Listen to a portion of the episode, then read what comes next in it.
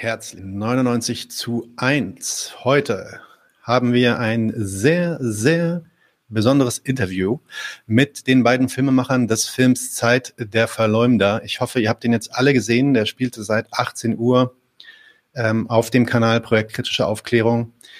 Äh, wir werden auch am Ende des Streams nochmal kurz darüber reden, weil man den Film nochmal sehen kann, beziehungsweise wie man an den Film rankommt, falls man ihn jetzt verpasst hat. Für alle, die jetzt diesen Film nicht haben sehen können, weil ihr irgendwie keine Zeit hattet oder davon nicht so richtig viel mitbekommen habt, ähm, äh, werden wir auch nochmal eine kleine Zusammenfassung über den Film geben, bevor wir natürlich dann ins Interview mit den beiden Filmemachern gehen. Äh, lange Rede, kurzer Sinn. Ich hole direkt mal äh, Susanne Witt-Stahl und Dror Dayan hinein. Herzlich willkommen, Susanne. Herzlich willkommen, Dror. Guten Abend. Danke, Nadim. Einen schönen guten Abend. Ich hoffe, es geht euch gut. Lasst mich euch ganz kurz vorstellen, damit auch alle wissen, wer ihr seid. Susanne Witt-Stahl arbeitet als freie Journalistin und Autorin in Hamburg und Berlin und ist seit 2014 Chefredakteurin des Magazins für Gegenkultur, Melodie und Rhythmus. Fantastisches Magazin. Wir haben davon auch einige Exemplare hier. Ähm, äh, wir sind großer Fan. Sie hat für Tageszeitungen und Zeitschriften aus dem Nahen Osten und anderen Krisengebieten berichtet. Ihre Arbeitsschwerpunkte sind Ideologiekritik des Neoliberalismus, der Rechtsentwicklung in den westlichen Gesellschaften, der Kulturindustrie und regressiver Tendenzen in der Linken. Dazu hat sie auch diverse Bücher und Essays veröffentlicht. Nochmal herzlich willkommen, Susanne. Ja, schönen guten Abend und vielen Dank für die Einladung. Vielen, vielen Dank, dass ihr hier wart. Ich bin äh, sehr, sehr gespannt auf das Gespräch. Dror, geboren 1981 in äh, Jerusalem, äh, deutsch-israelischer Bürger, seit 2005 in Berlin. Seit 2017 pendelt er zwischen Deutschland und Großbritannien hin und her. Er ist Filmemacher, Filmwissenschaftler und beide ähm, mit so einem Schwerpunkt auf politische Dokumentarfilme. Wir haben auch schon mal über deinen Dokumentarfilm über die Familie Kilani gesprochen, äh, Not Just Your Picture. Da hatten wir auch ein Interview mit Ramsis ähm, hier vor Ort. Du warst auch selber schon in einem Interview, nämlich dem Roundtable im letzten Mai bei uns auf dem Kanal. Das heißt, du bist auf jeden Fall ein ähm, gern gesehen, oft gesehener Gast. Ähm, genau, die beiden Filme, Dokumentarfilme Even Though My Land is Burning und Not Just Your Picture, äh, waren dann tatsächlich auch zu Palästina und wie gesagt auch zu der Familie Kilani in dem letzteren Fall. Er unterrichtet außerdem Medienproduktion und Dokumentarfilm an der John Moores Universität in Liverpool, wo er jetzt auch gerade ist, soweit ich weiß. Aktiv in verschiedenen linken Gruppen in Berlin und Liverpool, vor allem in der Palästina-Solidaritätsbewegung, auch in der BDS-Kampagne und in linken Klimagruppen. Herzlich willkommen, Dror. Danke, Nadim. Es ist schön, wieder da zu sein bei euch. Genau so ist es. Ähm, gut, habt ihr noch irgendwas, bevor wir loslegen wollen? Möchtet ihr noch irgendwas kurz äh, vom Herzen lassen oder äh, habe ich irgendwas vergessen, vielleicht bei eurer Bio, was wichtig wäre oder wollen wir direkt loslegen? Ja, also ich bin total glücklich und freue mich auf deine Fragen. Let's do it. Okay, zuallererst. Ähm, Zeit der Verleumder. Das ist ein für, also für jemanden, der jetzt Erich Fried vielleicht nicht kennt, ein ziemlich komischer äh, Titel. Ähm, der Titel des Films bezieht sich, wie gesagt, auf den österreichischen Schriftsteller äh, Fried, äh, Erich Fried, der auch immer wieder in dem Film zitiert wird. Es gibt dann immer wieder diese Ausschnitte, wo dann auch teilweise Gedichte und Texte von ihm gelesen werden. Könnt ihr ganz kurz, äh, vielleicht Susanne als erstes, ein bisschen einen Überblick geben, wer war eigentlich Erich Fried und warum passt die Arbeit von Erich Fried so sehr zu dem Thema von diesem Film? Ja, Erich Fried ist wirklich ein, ein Riesen, äh, ein Riese gewesen unter den äh, deutschsprachigen Schriftstellern im 20. Jahrhundert. Ähm, es spricht für sich, dass er heute ja größtenteils vergessen ist, obwohl er gerade letztes Jahr seinen 100-jährigen Geburtstag gefeiert hätte. Er ist 1988 verstorben. Ähm, aber ich glaube, seine Biografie äh, gibt schon ein bisschen Aufschluss darum, darüber, warum der eigentlich heute ziemlich marginalisiert wird, obwohl er früher einer der bekanntesten Schriftsteller überhaupt war, in der BRD meine ich jetzt, und mhm. natürlich in Österreich. Also Fried war, war bekannt dafür, äh, dass er als antizionistischer Jude Position bezogen hat und das sehr deutlich. Er war selber Verfolgter des NS-Regimes und musste ähm, in den 30er Jahren aus seiner Heimatstadt Wien äh, flüchten, um nicht äh, ins KZ zu kommen. Er ist dann nach London gegangen. Aber er ist dann sehr häufig wieder nach Deutschland gegangen und ist dann tatsächlich als Marxist, und das ist sehr, sehr wichtig, auch eine Ikone der 68er-Bewegung geworden, war sehr solidarisch mit dem palästinensischen Befreiungskampf Und äh, was ganz, ganz wichtig war, dass er einer der schärfsten Kritiker der Wiedergutmachungspolitik von Konrad Adenauer war. Und das muss man jetzt aber richtig verstehen. Natürlich ähm, ging es ihm nicht darum, ähm, die Tatsache anzugreifen, dass überlebende Holocaust-Opfer äh, Geld bekommen haben und äh, sowas wie Entschädigung, obwohl das der ganze Begriff schon eine Katastrophe ist, weil man kann natürlich einen Völkermord nicht entschädigen, ähm, sondern ähm, ihm ging es darum, wenn, dann hätte er eher kritisiert, dass die, dass die Opfer viel zu wenig Zuwendung bekommen haben. Aber ihm ging es natürlich darum zu sagen, dass mit dieser sogenannten Wiedergutmachungsbegriff äh, Politik, also ein noch schrecklicherer Begriff als Entschädigung, ähm, letzthin mit dieser Politik äh, der Rehabilitierung der Nazitäter, denen in der BRD glänzende zweite Karrieren ermöglicht wurden, dass mit dieser ähm, Rehabilitierung natürlich letztendlich eine Politik eingeleitet wurde, die man die schon der Rechtsentwicklung, die wir heute erleben, vorgegriffen hat. Und deswegen am Anfang des Films haben wir ein Zitat von ihm, wo er sagt, die Wiedergutmachung kann eine geschickte Art sein, die Wiederschlechtmachung wieder gut einzuführen. Und so ist das natürlich in dem Sinne zu verstehen. Er hat einfach gemerkt, dass in Deutschland tatsächlich eine Restauration stattfindet, die versucht, äh, die ähm, rechten Eliten wieder an die Macht zu bringen und den deutschen Imperialismus wieder auf die Weltbühne zu verhelfen. Dass das geglückt ist, das wissen wir mittlerweile. Er war da nur sehr hellsichtig und hat das eben schon, das Problem damals schon erkannt. Er hat noch was anderes erkannt. Äh, er hat nämlich auch erkannt, dass alle Kritiker dieser Rechtsentwicklung äh, und Restauration äh, einen schweren Stand haben werden in der Bundesrepublik. Ähm, und ähm, er hat dann äh, gemerkt, dass eben äh, immer mehr eine Politik, der ja vorangetrieben wurde, in der die Holocaust-Opfer als Legitimation für Kriege, Ausbeutung und Unterdrückung vor allen Dingen der Menschen in der dritten Welt benutzt werden. Und er hat dann gemerkt, dass die, nämlich ja die authentische jüdische Linke, die natürlich sowas nicht mitgemacht hat und das nicht abgesegnet hat, dann natürlich äh, Versuchen ausgesetzt war, ähm, ja, diffamiert zu werden und letzthin äh, ja, gerufmordet zu werden. Und äh, das auch nicht selten dann von Antisemiten, wie wir das heute, heute erleben. Wir erleben ja heute, dass viele Antisemiten glühende Zionisten sind. Und äh, er hat das Phänomen schon beobachtet. Ich möchte mal äh, einen kurzen Auszug aus einem Gedicht, das sehr wichtig, glaube ich, ist, Benennung, die das präsentieren. Mhm. Ähm, extra kurz, damit wir hier jetzt nicht einen Erich Friedabend äh, machen, obwohl er das verdient hätte. Mhm. Ähm, er sagte damals, es gibt Sprecher des Westens, die nennen jüdische Antizionisten rote Antisemiten, wenn sie mit Juden sprechen. Wenn sie zu Nichtjuden sprechen, nennen sie dieselben, nennen dieselben Sprecher dieselben jüdischen Antizionisten dreckige rote Juden. Äh, nun muss man dazu sagen, dass wir heute nicht die Situation haben, dass offen äh, von Antideutschen oder anderen Rechten von dreckigen roten Juden gesprochen wird. Das äh, kann man sich nicht ganz erlauben, aber es ja. gibt sozusagen so Worte, mit denen man das umschreiben kann. Also ein Schimpfwort gegen jüdische Linke ist selbsthassende Juden.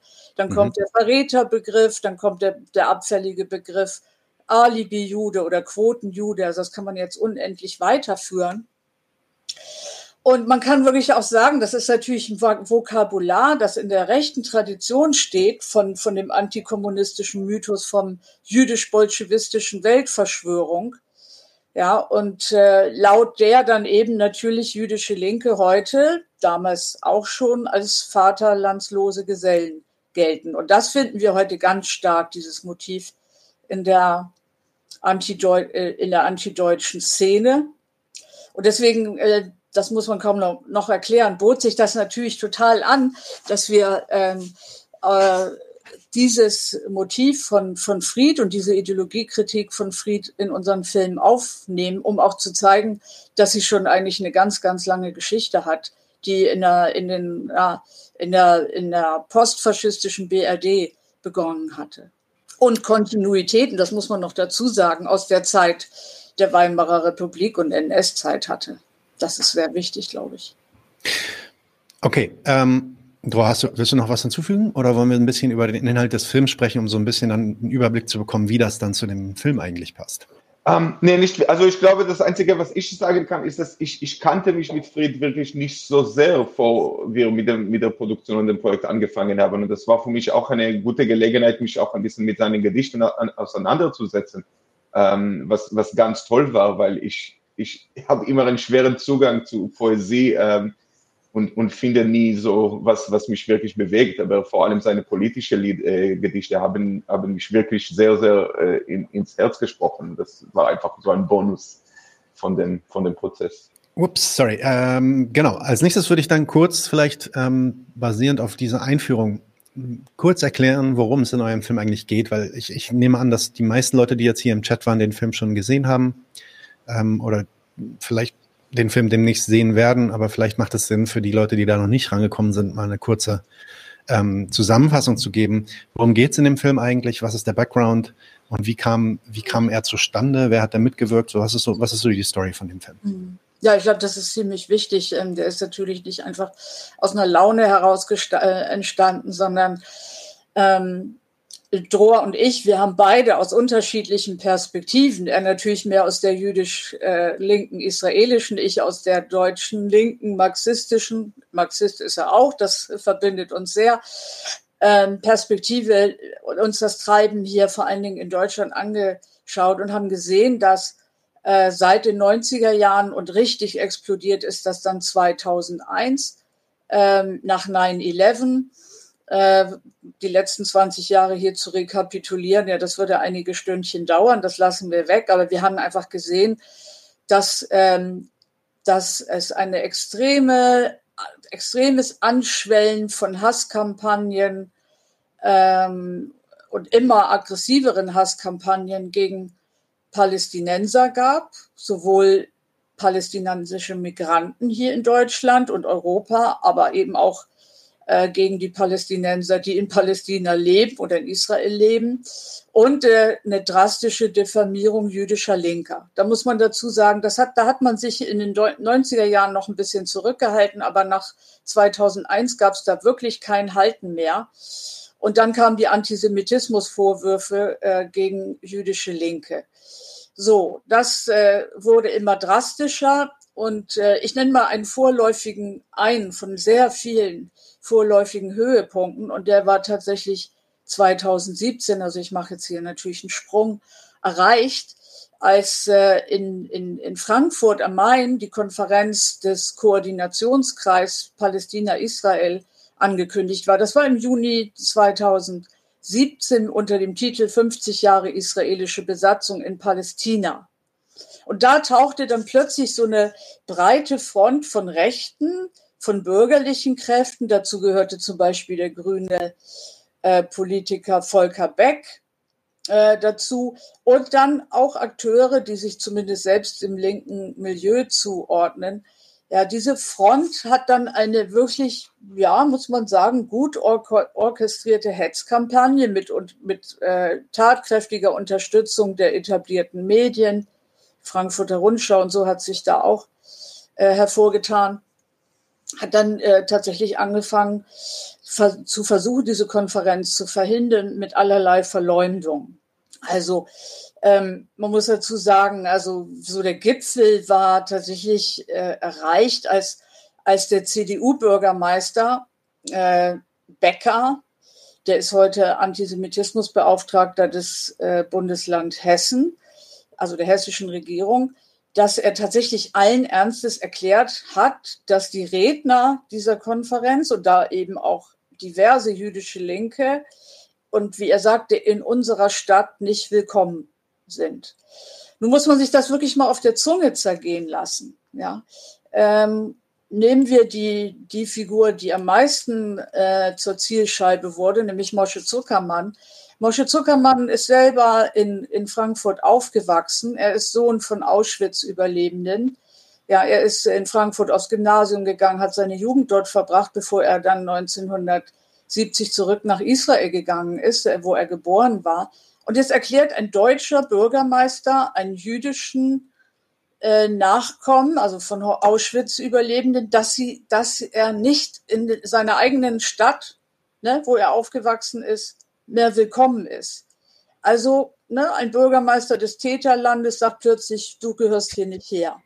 Und das sind natürlich Sachen, ähm, die einfach an Ungeheuerlichkeit schwer zu überbieten sind. Und das Interessante war, dass es aber überhaupt keinen Aufschrei gab.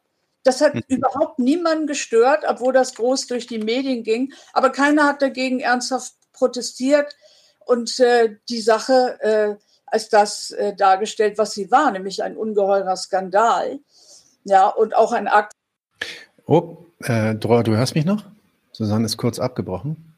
Ähm, ja, ich bin noch da. Ich glaube, Susanne hat ein bisschen Verbindungsprobleme. Vielleicht wirst du kurz übernehmen dann einfach, solange, solange Ja, also ich meine, ja, ich, ich will jetzt nicht irgendwie, aber diese, diese Geschichte war damals ähm, ein bisschen äh, der Anlass. Also es gab, ähm, das wird Susanne wahrscheinlich noch ausführlich erzählen, aber es gab dann auch ähm, eine, eine, eine Demonstration gegen diese ähm, Konferenz, äh, auch mit dem herrlichen Parole Palästina Hals Maul, ähm, was auch ein bisschen zeigt, worum es den Leuten geht. Es geht den Leuten einfach darum, dass die Palästinenser am liebsten einfach verrecken und aussterben. Sie wollen einfach nichts davon wissen. Ähm, und das war ein bisschen der Anlass, ähm, für diesen Zusammenschluss zusammenzukommen von verschiedenen Aktivisten, Akademiker. Ähm, ähm, und wo, wo die, äh, die Idee war wirklich, das ein bisschen unter die Lupe zu nehmen und ähm, etwas zu machen, was in dieser Diskussion ähm, ziemlich gefällt hat, ähm, meine, unserer Meinung nach, und das ist auch die marxistische Analyse ähm, von dem. Und ich glaube, das, das werden wir vielleicht später noch ein bisschen im Detail äh, da, da eingehen, aber ich glaube, wenn man über solche Phänomene spricht wie Antideutschen und also ein Begriff, den ich auch nicht wirklich mag, ähm, aber diese, diese ganze Phänomene, dann, dann, gibt, dann kommt man auch sehr schnell zu eine zu, zu verschiedenen psychologischen, psychologischen Analysen. Ja? Das geht um irgendwie Nachkommen sein von Tätern, das geht irgendwie um, was weiß ich, also gegen, gegen die, die großälteren Generationen zu rebellen. Ähm, und das sind irgendwie solche, na, das, es wird oft so auf diese, auf diese eigene Psyche zurückgeführt. Mhm. Und wir, wir wollten eigentlich, als, als Marxisten wollten wir zeigen, dass es, das ist nicht die Analyse, die man anstreben soll. Man soll eine, man, man braucht eine materialistische Analyse, man soll verstehen, was jetzt mit dem deutschen, also was in Deutschland im, im Sinne von deutschen Kapitalismus, deutschen Imperialismus, was hat das deutsche Kapital davon zu gewinnen, dass, dass dieser Begriff hier so verdreht und instrumentalisiert wird? Was hat das deutsche Kapital von der, von dieser Zusammenarbeit mit dem zionistischen äh, Apartheidsregime zu verdienen? Ähm, und, und das wollten wir ein bisschen unter die Lupe nehmen. Ähm, ich glaube, ähm, also äh, noch eine Sache, die, die glaube ich auch oft vergessen wird und wo ich selbst immer noch ein bisschen Bauchschmerzen habe, wie, wie gut wir das hinbekommen haben, ist, dass es dann oft auch die Rede, also dann, dann geht die Diskussion sehr schnell zu ähm, Fällen wie zum Beispiel linke Juden, die diffamiert werden, ähm, also ja. die als Antisemiten diffamiert werden. Und ich glaube, was oft so außer Acht gelassen wird, ist, dass die viel mehr im Sinne von Quantität und auch im Sinne von Qualität dieser Angriffe viel mehr sind, also die, die Opfer sind viel mehr in erster Linie Palästinenser hier mhm. Lande und das haben wir jetzt auch im letzten Jahr immer wieder gesehen, Nemir Hassan, solche Geschichten. Mhm. Ähm, und dann natürlich auch andere Leute, die irgendwie nicht, also sagen wir das einfach so, die keine weiße Deutsche sind. Ja, das ist, da bist du viel also sowas trifft viel härter Migranten, ähm, Asylsuchende, Flüchtlinge, Muslime, nicht weiße Menschen. Ähm, weil, und, und, und ich will jetzt nicht das nicht nochmal irgendwie auf allein auf die Identität beschränken, aber das hat einfach auch was mit der Macht und der Position in der Gesellschaft. Das sind einfach die leichtere, die sind die leichtere Beute. Ähm, und das war uns oder mir auch, also das war uns auch wichtig, dass es, dass das auch klargestellt wird, auf jeden Fall. Ähm, ja, und jetzt kann vielleicht Susanne weiter. Perfekter Interlude. Susanne ist wieder da. Susanne, dein Internet äh, war wahrscheinlich kurz äh, weg, oder? Ich habe keine Ahnung. Ich bin hier gerade rausgeflogen irgendwie und äh, musste erst neu laden. Ich weiß vielleicht, nicht, was passiert ist. Also, mein Internet funktioniert eigentlich vorzüglich. So. Vielleicht ist uns auch jetzt letztendlich wirklich der Verfassungsschutz auf den Leib gerückt. Mal schauen, was passiert. Nein, nur Spaß. Ähm, wir haben gerade noch ein bisschen weiter darüber gesprochen, ähm, wie der Film zustande kam. Du wurdest ein bisschen unterbrochen, Susanne. Ähm, möchtest du, fe fehlt dir noch etwas? Wolltest du noch etwas weiter? Äh ja, also das ist natürlich jetzt, ich ähm, hoffe, dass ich jetzt nicht wiederhole, was Rohr gerade gesagt hat, weil das konnte ich nicht hören. Ist okay, äh, keine was ich aber ja. wichtig fand, ist natürlich, ich habe es gerade, hatte gerade, was hattet ihr denn noch gehört, dass ich von, von den Teilnehmern gesprochen habe? Äh, da, da, bist du, da bist du noch nicht zugekommen, nein. Ah, okay. Was ja. habt ihr denn noch gehört, damit ich nicht alles wiederhole? Ich habe mich jetzt so sehr fokussiert auf Draw, deswegen kann ich das jetzt gar also, also, also das, das, das Zuckermann vor nicht willkommen äh, gewiesen wurde und ich glaube, kurz danach warst du schon weg. Ach so, ich hatte noch gesagt, dass äh, das natürlich noch viel aggressiver und das ist ja äh, Usus mittlerweile, eben die Palästinenser äh, dämonisiert wurden, dass ein mhm. Transparent aufgetaucht war bei Gegen bei einer Gegenkundgebung, die, mit der versucht wurde, die Konferenz äh, zu verhindern, also die Frankfurter Konferenz, muss man jetzt dazu sagen. Ähm, äh, Palästina Hals Maul war da zu lesen, das kommt ja auch in unserem Film vor, wo also praktisch die Existenz von Palästina bestritten wurde, äh, weil man Palästina in Anführungsstrichen setzte. Und Hals Maul ist ja natürlich auch ganz klar eine Drohkulisse, die man da aufgebaut äh, hat. Und äh, ich hatte eben noch ausgeführt, ähm, dass ähm, das irgendwie so ein Punkt war, wo wir gesagt haben, es bis hierhin und nicht weiter. Hier sind tatsächlich rote Linien ganz deutlich überfahren worden, schon lange, aber jetzt war da eben noch eine Steigerung zu merken. Und dann haben wir eben im, äh, im äh, Projekt bezogen eben auch das Projekt äh, kritische Aufklärung äh, gegründet mit internationalen Linken. Das waren äh, israelische, deutsche, britische, die eben gesagt haben, ähm, wir müssen hier eine Konferenz machen und wir müssen die Sache analysieren. Und bei der Konferenz hatten sich 250 Menschen angemeldet. Das war ähm, tatsächlich das Maximum, was das Theater in Berlin, in dem wir das organisiert hatten, fassen konnte. Mehr als 400 bis 450 waren es, glaube ich, sogar. Menschen wollten eigentlich teilnehmen. Und das zeigte dann schon, dass da viele Menschen doch gesehen haben, hier in diesem Land stimmt irgendwas ganz gewaltig nicht. Äh, ja. Und uns ging es natürlich darum, die, ja, das, was äh, wir nach Marx deutsche Zustände nennen, äh, tatsächlich auch mal zu analysieren. Mhm. Und äh, ich nenne jetzt nur mal ein Beispiel, was wir aufgegriffen haben, äh, weil ich ja auch äh, gesagt hatte, dass sich eben auch Linke an dieser Hetz oder Leute aus dem linken Milieu an dieser Hetzkampagne beteiligt haben. Da haben wir eben äh, uns mal mit dieser, mit der Tatsache auseinandergesetzt, dass da eine äh, antideutsche Publizistin und damit ist Jutta Dittfurt gemeint hat, äh, gemeint, äh, warum die meinte, äh, Mosche Zuckermann unterstellen zu müssen, dass er sich den antizionistischen Antisemiten, wie sie das gesagt hat, angeschlossen habe. Also da hat sie ja tatsächlich genau diesen antikommunistischen Mythos vom, ne, vom jüdischen Kommunisten mhm. als Verräter am eigenen Volk und so rausgekramt. Und wir haben uns natürlich mal so Fragen gestellt, wie kann das eigentlich sein, dass eine Deutsche, äh, wie gesagt, jemand, die sich als Linke versteht, aus, aus äh, großbürgerlicher Herkunft, äh, wie Jutta Dittfurt, was treibt die an, der hat Hass erfüllt und denunziatorisch verbal auf jüdische Marxisten einzudreschen.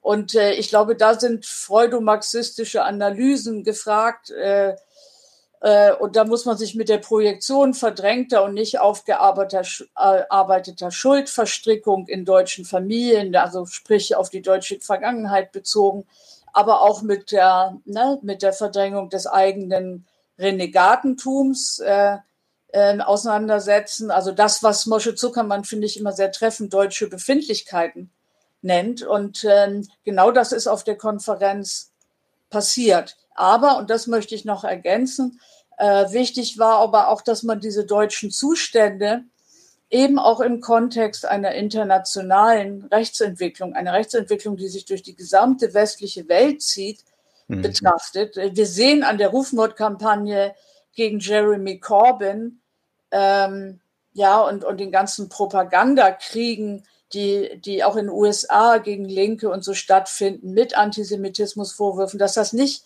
einzig und allein ein deutsches Problem ist.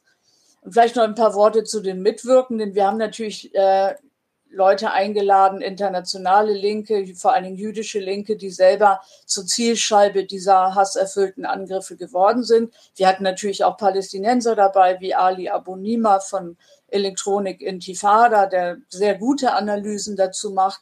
Aber auch Esther Bejarano äh, äh, hatte daran teilgenommen, weil sie als antizionistische Jüdin und jüdische Kommunistin von, ständig von Antideutschen auch attackiert wurde. Und äh, sie wurde auch attackiert, weil sie sich mit einer öffentlichen Erklärung mit Mosche Zuckermann ähm, gegen diesen äh, wild gewordenen äh, rechten Bürgermeister in Frankfurt, also Uwe Becker, solidarisiert hatte. Ich glaube, das soll erstmal reichen, sonst wird das zu lang.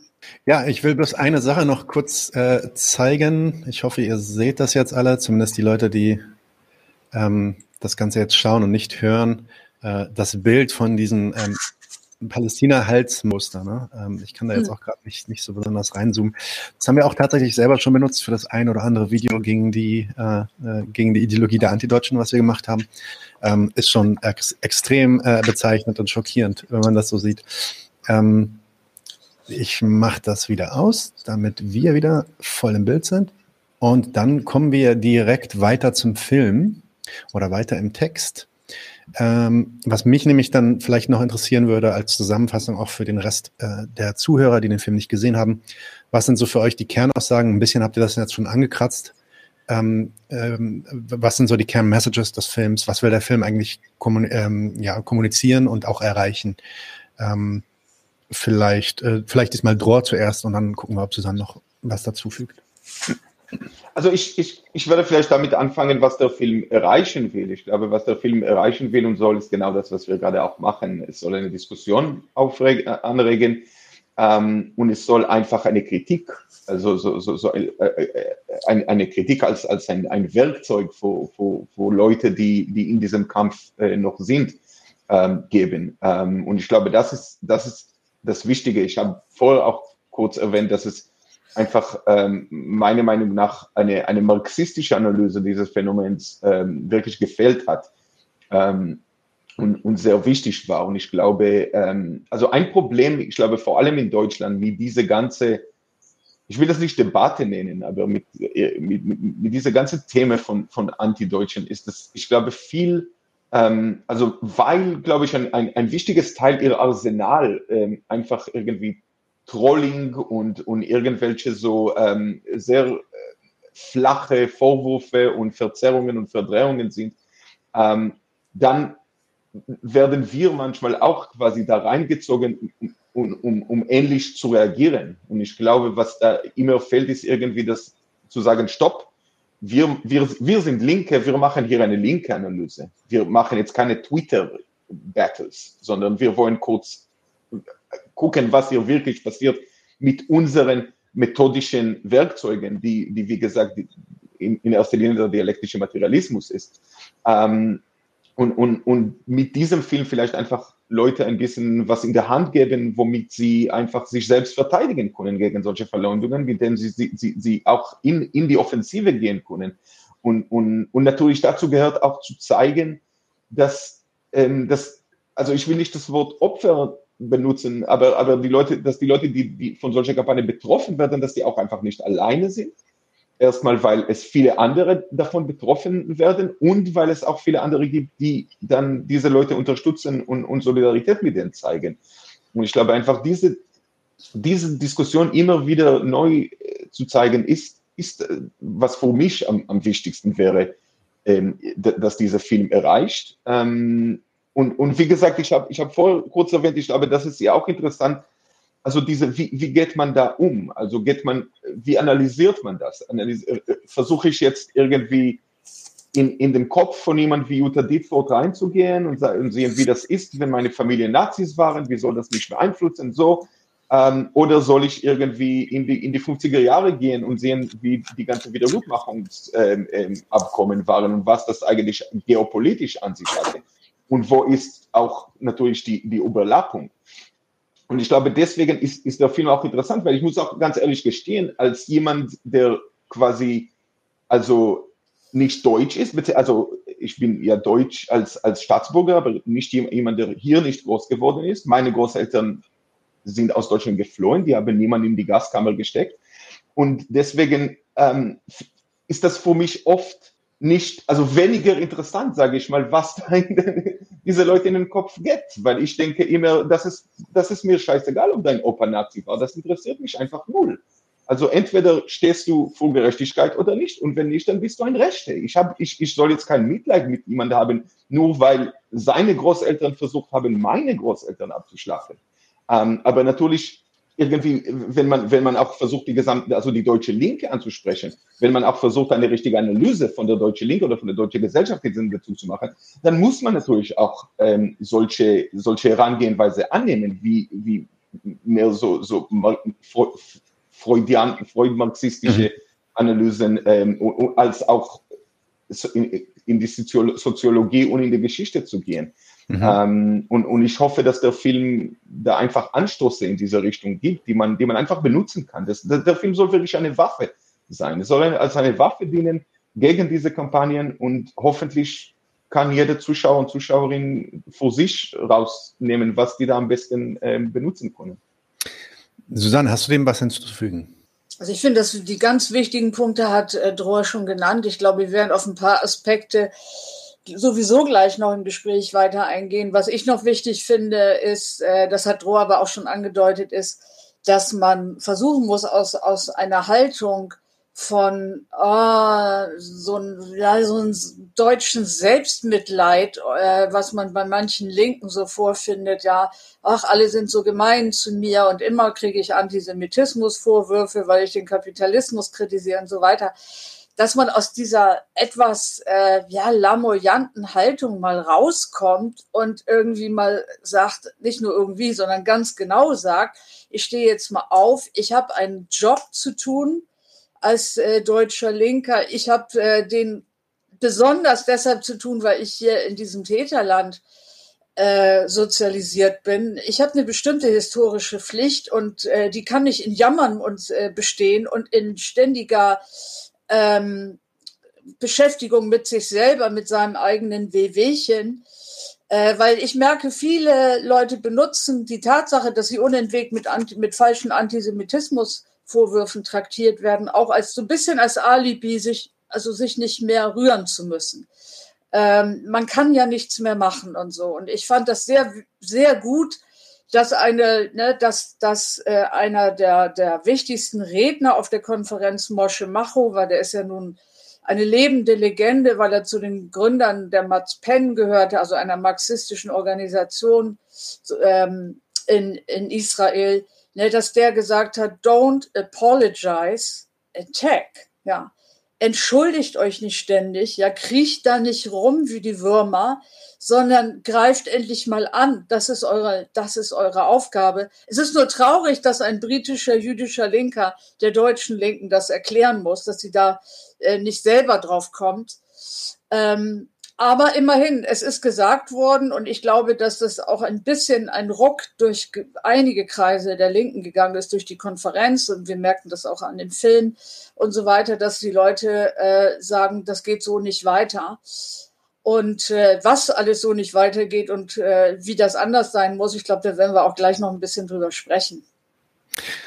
Genau, also ich muss da auch wirklich zustimmen ähm, bei beiden beider eurer Aussagen ähm, zu dem Film. Es ist wirklich ähm, fast schon perfekt das Timing auch, dass der Film jetzt rauskam und wie wichtig äh, der dann auch teilweise ist wie für, für Betroffene, also eben Leute, die ähm, über, über diese Art von ähm, äh, Unterdrückung von Palästinensi palästinensischen Stimmen und Palästina-Solidarität dann auch äh, darunter leiden. Das kriege ich ja selber auch an eigener Haut dann oft mit.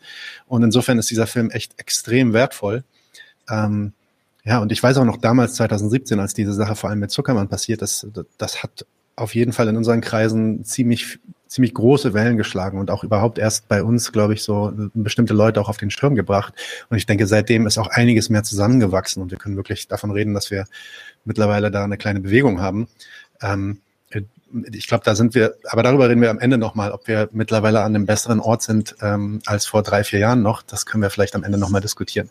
Bevor wir darauf ähm, kommen, würde ich nämlich gerne nochmal einen gewissen Punkt ansprechen, den ich in dem Film sehr interessant fand. Da gab es auch eine Ausführung von äh, Moshe Zuckermann dazu, nämlich diese Idee, dass es, dass in Deutschland eine ideologische Verzerrung stattfindet der Definition von Faschismus und Antifaschismus. Ähm, was das eigentlich bedeutet, Antifaschist zu sein, was Faschismus tatsächlich eigentlich ist.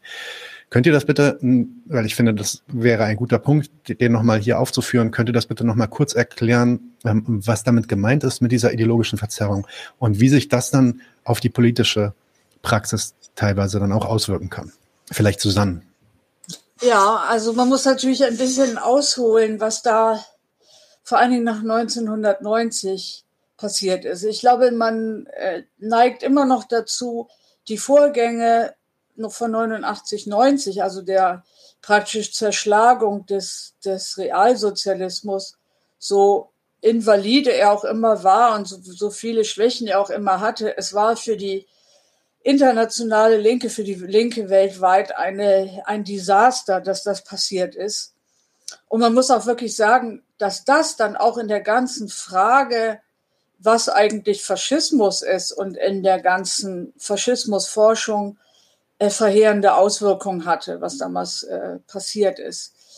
Äh, man kann wirklich fast sagen, dass die marxistische Faschismusforschung, die in Deutschland eine riesige Tradition hat, aus historischen Gründen selbstverständlich auch, aber auch weil es hier eben eine starke marxistische Bewegung äh, immer gab, ähm, dass, äh, dass, die, dass diese Faschismusforschung äh, tatsächlich ja, regelrecht ausradiert wurde.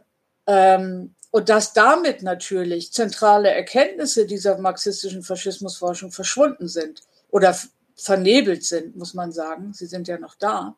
Ähm, nämlich erstmal äh, ist vergessen worden, dass die Tatsache, dass der Faschismus die brutalste Form bürgerlicher Herrschaft ist, oder um es mal mit Brecht zu sagen, ich finde, er hat das wunderbar ausgedrückt in seinen fünf Schwierigkeiten beim Schreiben der Wahrheit.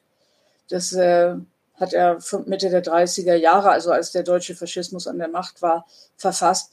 Er hatte gesagt, der Faschismus sei der, und jetzt O-Ton Brecht, nackteste, frechste, erdrückendste und betrügerischste Kapitalismus.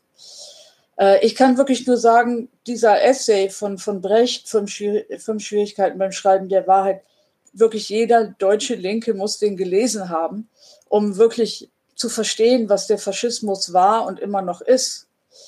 Und das Problem ist eben, dass dadurch, dass die marxistische Faschismusforschung so ja, marginalisiert wurde ähm, und fast vergessen wurde, dass dadurch eben eine neoliberale Ideologie unglaublichen Raum gewonnen hat, nämlich eine, äh, eine Ideologie, die den Faschismus darstellt ja ähm, äh, praktisch oder gleichstellt mit dem Kommunismus. Man kennt ja den Begriff der Totalitarismus-Theorie. Ähm, darin wird der Faschismus als Abart des Kommunismus dargestellt und so weiter.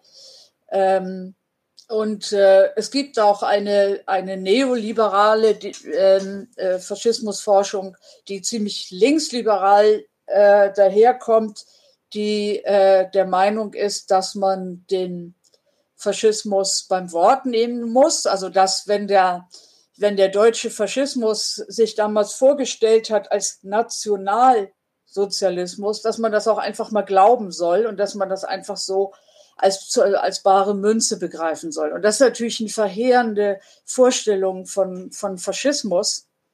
Äh, und die ist natürlich dann völlig diametral entgegengesetzt der, der der marxistischen Faschismusforschung. Und äh, da muss man natürlich nennen, ja, was die Kommentaren damals zum Faschismus veröffentlicht hat. Brecht habe ich schon genannt, die kritische Theorie, Reinhard Kühnel, der eben von Form bürgerlicher Herrschaft gesprochen hat. Sehr wichtig auch die Arbeit der DDR-Historiker. Das alles ist verschwunden und heute betet tatsächlich auch ein Großteil, ähm, ein hegemonialer Teil der deutschen Linken die Faschismustheorien von Friedrich Hayek nach, die ich eben schon holzschnittartig skizziert habe.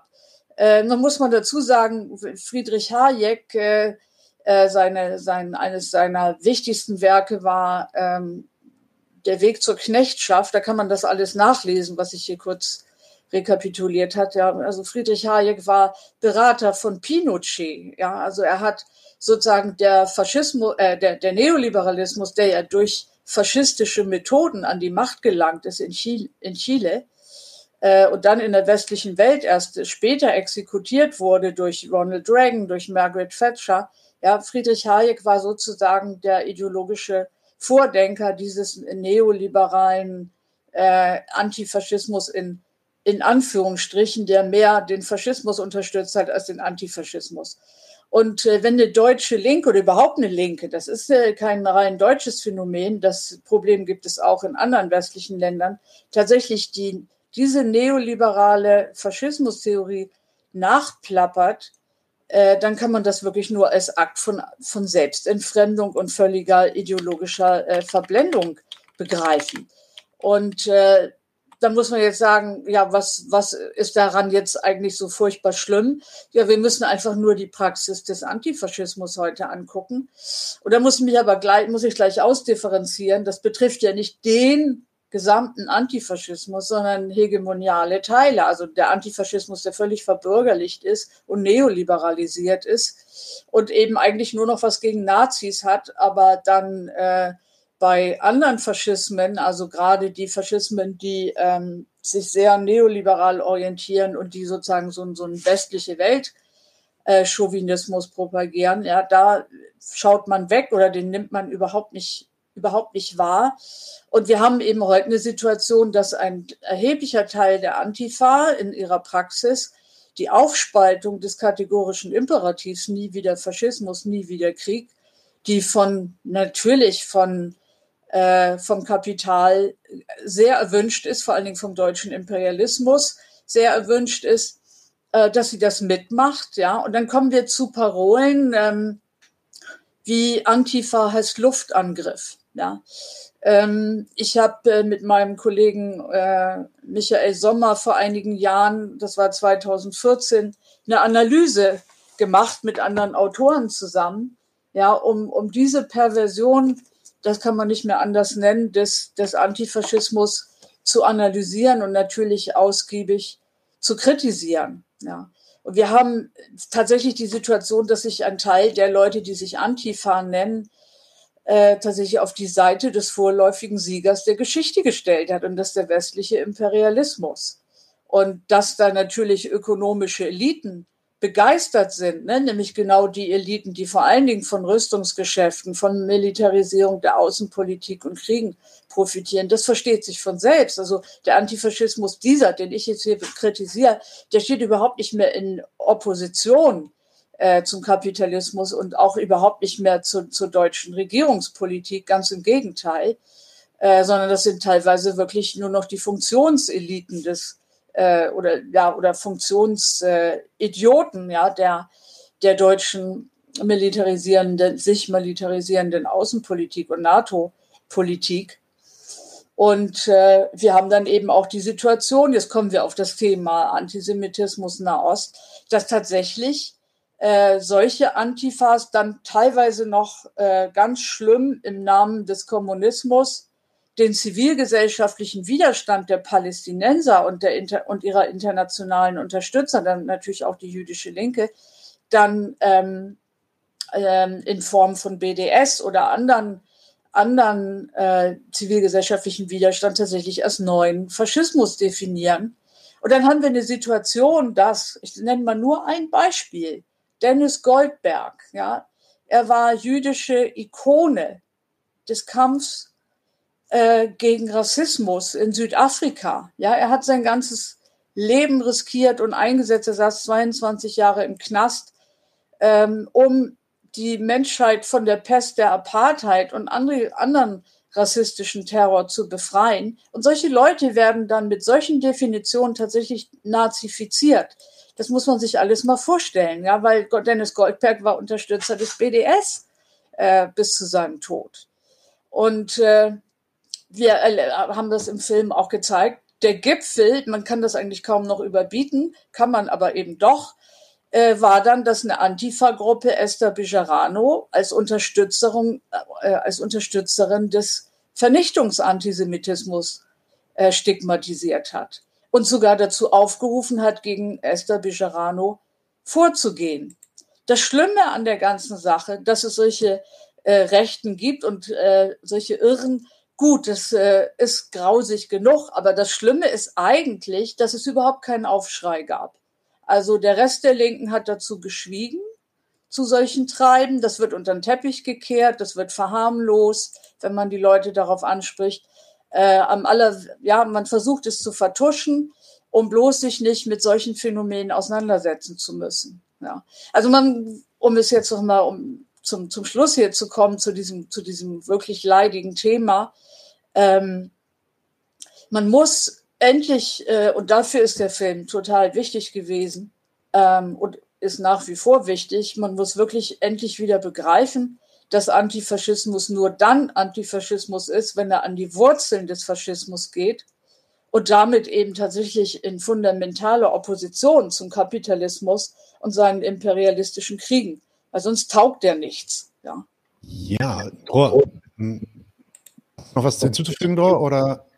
Ich, ich, ich würde vielleicht nur kurz dazu sagen, dass, also ich meine, ich glaube, das Ergebnis von all diesen Sachen, also das hat Susanne schon alles ein bisschen gesagt, aber ich glaube, wie, wie der Faschismus als Begriff völlig entleert wurde, so dass, dass er heute einfach alles und nichts heißen kann. Und das ist ein sehr nützliches Mittel für, ähm, für Rechte oder also, also ich meine, wenn Faschismus komplett abgekoppelt ist vom, vom Kapital und Kapitalismus, dann kann es hier alles sein. Und dann haben wir ja auch sehr schnell einen Begriff wie der Islamfaschismus.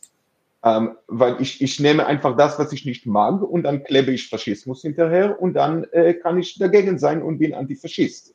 Und dann kommen wir zu, ähm, also da kommen wir zu, schnell, sehr schnell zu Parolen wie IDF und Merkava ist die wahre Antifa, aber da kommen wir auch sehr schnell zu Angriffe auf Moscheen, wie wir schon gesehen haben neulich. Ähm, weil es, weil, und ich glaube, ich, also ich meine, ich war nie, ich muss gestehen, ich war nie sehr tief drin in der deutschen Linke. Also ich habe mich immer, also meine Genossen waren immer, fast immer äh, Migranten, also mit denen ich direkt gearbeitet habe. Ich glaube, das hat auch vielleicht ein bisschen mit dem Eindruck zu tun, auf der, der, der auf mich die deutsche Linke gemacht hat, seitdem ich in Deutschland bin. Und ich glaube, eine Sache, und ich glaube, das, das ist ja auch nicht neu, dass also viel in der deutschen Linke, also in dieser Antifa-Kreisen, geht es auch um, um Lifestyle, es geht um eine gewisse Subkultur. Es geht nicht wirklich viel um, um, um in, in vielen Kreisen um, um tiefe Analyse. Und wenn man diese Analyse nicht hat, dann kann man alle Begriffe voneinander abkoppeln. Dann muss man nichts in irgendwie in Beziehung zu anderen stellen. Da kann man, wie gesagt, den Faschismus vom Kapitalismus komplett abkoppeln und dann heißt es alles und nichts. Und vielleicht das, was man auch ähm, ein bisschen machen muss, ist auch ein bisschen vor ein bisschen mehr kritische Analyse zu, zu plädieren. Äh, was ist überhaupt der Faschismus ähm, und, und wie verhält es sich in dem Kapitalismus? Bei den Beispielen, die er genannt hat, zu diesen Auswüchsen dieses, ähm, dieses modernen deutschen Antifaschismus, fiel mir, fiel mir gerade im letzten Jahr zwei Sachen ein, die, die, die echt äh, ähm, jaw-dropping waren. Ähm, es gab, glaube ich, ein Meme, was rauskam, das hieß Antifa heißt Abschiebung. Ich weiß nicht, ob ihr euch daran erinnert. Und dann gab es ein anderes, was, was sogar noch krasser war, ist dann irgendwie sowas wie Transform Gaza to Garzweiler. Also macht das, macht das, äh, macht das platt quasi.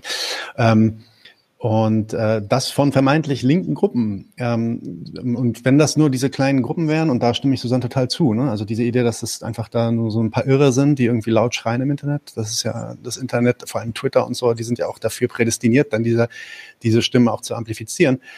Ähm, aber wenn, wenn, wenn, das, wenn das das einzige Problem wäre, dann wäre das wahrscheinlich gar nicht das, das, was uns am meisten Kopfschmerzen bereiten würde, sondern das ist eher die Staatsräson und auch die gesellschaftliche Raison, die dahinter steht, die das erstens zulässt und nicht nur sogar zulässt, sondern tatsächlich auch unterstützt. Ja. Ähm, und dann sieht man halt ähnliche Narrativen ähm, in, den, in, den, in den so größten Mainstream-Medienhäusern ähm, äh, und Zeitschriften, wenn vielleicht auch nicht in diesen Wortlauten, weil die halt zu vulgär dann sind ähm, für diese bürgerlichen Medien. Und ich denke, äh, das ist dann auch. Äh, wenn ich, wenn ich da kurz, weil ich glaube, das ist einfach ein total ein wichtiger Punkt an dem. Und ich glaube, das ist auch das, was man immer wieder sagen muss. Äh, die, die, diese, also diese beiden Begriffe, also erst, also diese, der Faschismus, aber auch vor allem der Antisemitismus, das wird jetzt gezielt eingesetzt gegen Migranten und Flüchtlinge. Das Endziel hier ist, dass Leute abgeschoben werden können, einfach weil sie Palästina solidarisch sind. Und das geht dann in dem Fall auch nicht um Palästina oder nicht. Es geht darum, dass die deutsche Regierung natürlich keine, gar keine Flüchtlinge haben will. Sie muss die hier haben, um ihre, ihr, ihr, ihr Schein von einer liberalen Demokratie zu behalten. Eigentlich will die deutsche Regierung, dass alle im Mittelmeer äh, ertrinken und wenn nicht, dann werden sie alle irgendwo anders abgeschoben.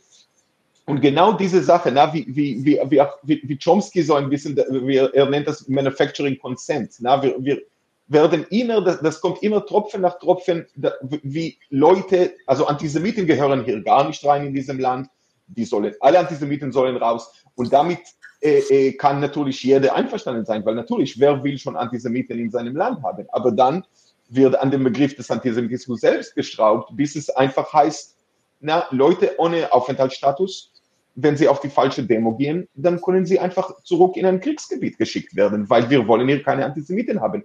Und das ist, wo, wo die Reise gerade hinführt. Und das Linke das nicht nur nicht sehen, sondern auch bejubeln, das ist ein, ein großes Armutszeugnis für die deutsche Linke.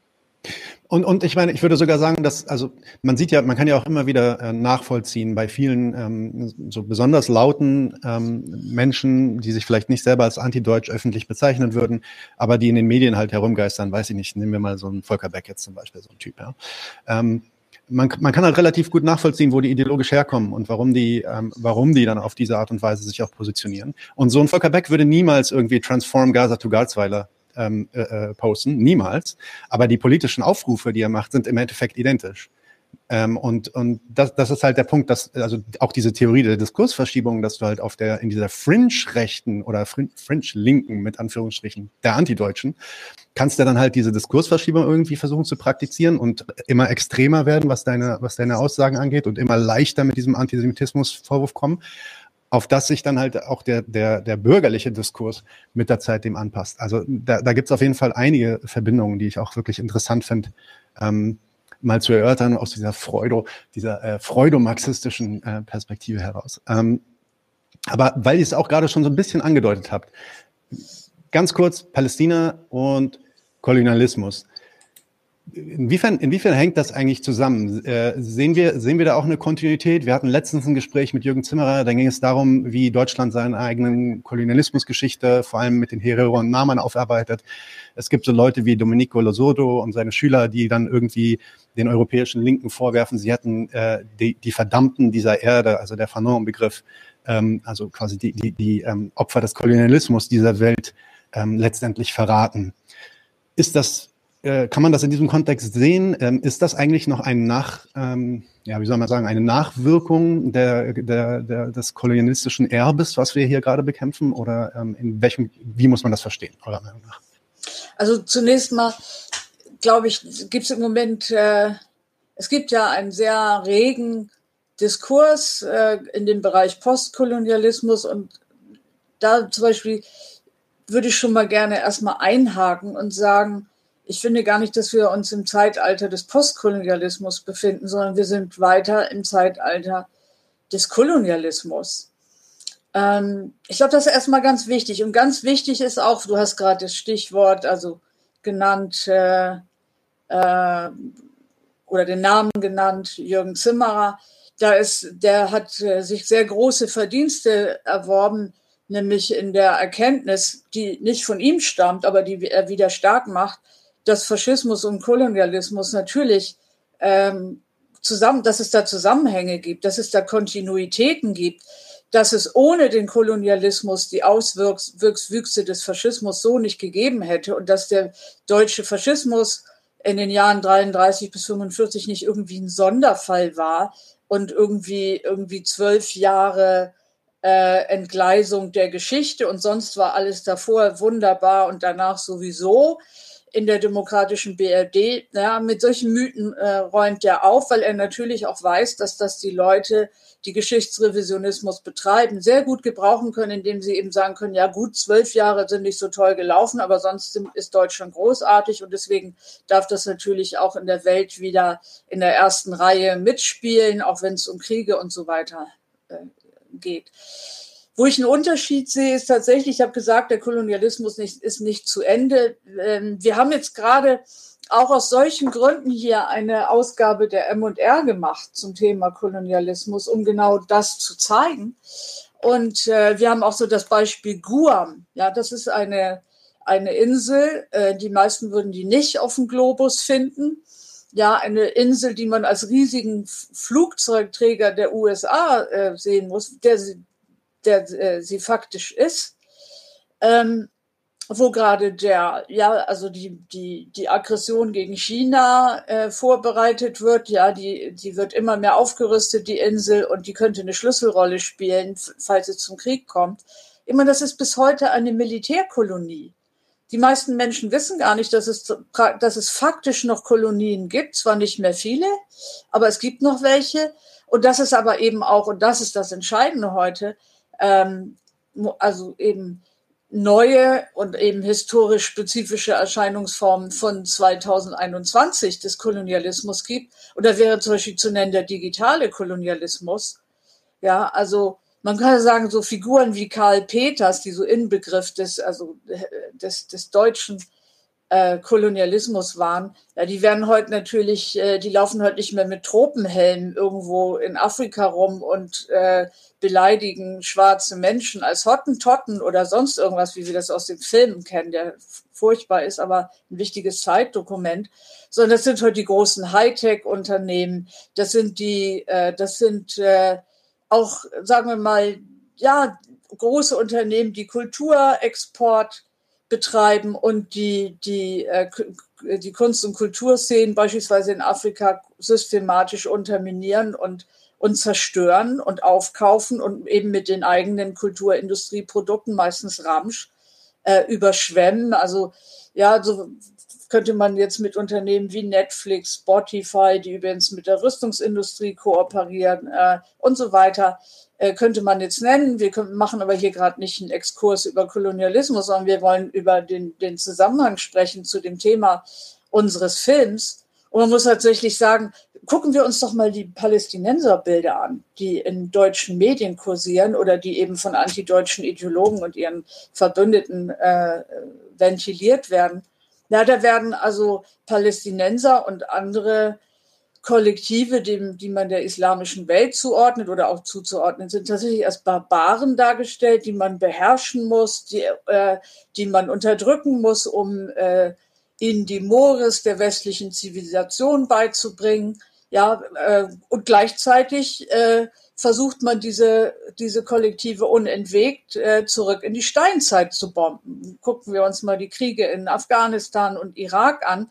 Und dann, äh, ne, man, die Menschen haben dort keine Infrastruktur. Sobald die sich irgendwas aufbauen, kommen irgendwelche Bomben, Bomber angeflogen und, und zerstören alles. Und dann wundert man sich, dass die Menschen äh, teilweise kaum zivilgesellschaftliche Strukturen, jetzt, ich rede jetzt von den drastischen Kriegsgebieten, aufbauen äh, kann.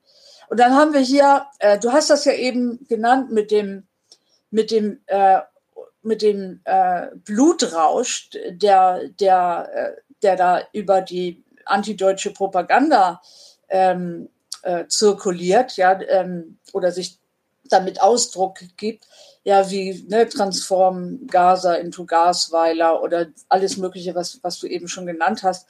Äh, an diesem Bluttausch sieht man da auch, dass dann drastischer westliche Weltchauvinismus sich austobt. Ich muss noch erinnern, was mich mit am meisten schockiert hatte, war, als der, der Marsch der Rückkehr war 2018 auf dem Gazastreifen und die israelische Armee, also Scharfschützen, dann äh, Palästinenser regelrecht über den Haufen geknallt haben. Äh, es gab diverse Tote, es gab Hunderte, man spricht sogar von Tausenden verletzten Palästinensern, ja, die unbewaffnet waren. Äh, ich erinnere die geifernde Freude von Antideutschen, die konnten nicht genug Blut sehen. Äh, sie haben sich in, den sozialen Medien ausgetobt und haben gejubelt über jeden Toten, den sie da irgendwo ausmachen konnten. Und die Palästinenser wurden gar nicht mehr als Menschen wahrgenommen. Und das sind tatsächlich äh, auf der einen Seite Erscheinungen kolonialer äh, Ideologie. Diese, diese Ideologie war notwendig, um die Gräueltaten in Afrika zu begehen im 19. Jahrhundert und auch noch im 20. Jahrhundert. Man muss aber auch sagen, bei diesem Blutrausch, den wir bei, bei Antideutschen und ihren Freundesfreunden sehen, ist eben auch tatsächlich die Schnittmenge zum Faschismus. Und ähm, Ulrike Meinhoff und übrigens auch Erich Fried haben das damals äh, in, in den 1960er Jahren analysiert und haben gesagt, oh, die Deutschen freuen sich ähm, tatsächlich über, über die israelischen Kriege, weil sie sozusagen sich jetzt mit einem neuen Philosemitismus, der durch die Wiedergutmachungspolitik oktroyiert war, tatsächlich dann äh, mit der israelischen Armee identifizieren, die als Ersatzwehrmacht begreifen und äh, irgendwie so die Hoffnung haben, dass dann äh, nachträglich Stalingrad auf dem Gazastreifen oder auf der Westbank gewonnen wird. Und ich glaube, da ist wirklich was dran. Ja. Absolut. Und ähm, diese, wenn ich das so ganz kurz sagen darf, bin da jetzt gleich durch, äh, diese, diese Leute, ja, sind äh, diese Wende- und Kriegslinke, die haben sich äh, vom, nicht nur vom proletarischen Internationalismus verabschiedet, sondern sie haben sich vollständig von, der, von den Verdammten dieser Erde ähm, entsolidarisiert. Ähm, ich, ich will noch mal ein Beispiel nennen, wo es mir neulich das Blut in den Adern gefror, als dann ein Mitglied des Bundesvorstands der Linksjugend, Solid, also der Jugendverband der Partei Die Linke, ja, sie, äh, eine, eine Palästina-Fahne kommentiert hat mit den Worten, ich habe das äh, Zitat hier nochmal rausgesucht, hä? Seit wann produziert das Fantas Phantasialand eigene Fahnen? Kann man die irgendwo separat kaufen oder kriegt man die nur zum Antisemitismus-Menü mit extra Portion regressiver Antikapitalismuskritik? Äh, also wenn man der, eine derartige Arroganz der Macht, ja, der deutschen Macht hört, da kann ich echt nur sagen, das sind Erscheinungsformen Formen von äh, historisch spezifisch natürlich von deutscher Herren, äh, Herrenmenschentümelei. Und da gruselt's mich wirklich. Und ich denke, du hast die Namen genannt. Da ist es wirklich wichtig, Domenico Losordo zu lesen, wenn die Linke fehlt. Oder eben, wir haben hier in dem Heft einen großen Essay von Stefano Azzara mhm. zu dem Thema.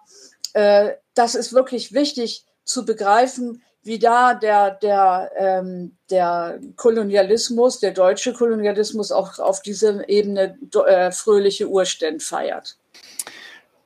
Exzellent äh, zusammengefasst. Ähm, Dror, vielleicht, wenn du noch irgendwas hinzufügen willst, kannst du das? Ansonsten würde ich dir direkt die nächste Frage mitgeben. Wir sind ein bisschen ähm, äh, knapp mit der Zeit. Jetzt haben wir schon eine Stunde, aber wir machen das auf jeden Fall äh, zu Ende. Wir lassen uns die Zeit.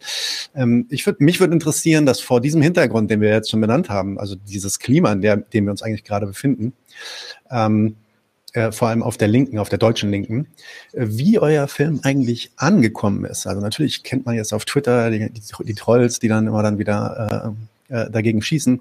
Aber was sind so die Rezeptionen aus eurer Sicht? Ähm, sind die, wie habt ihr, habt ihr die so erwartet, ähm, wie sie ausgefallen sind? Ähm, und ist es tatsächlich so, dass man jetzt offen mit euch in Konfrontation geht deswegen oder werdet ihr eher so, so totgeschwiegen und einfach ignoriert? Wie, wie sieht das aus gegenwärtig?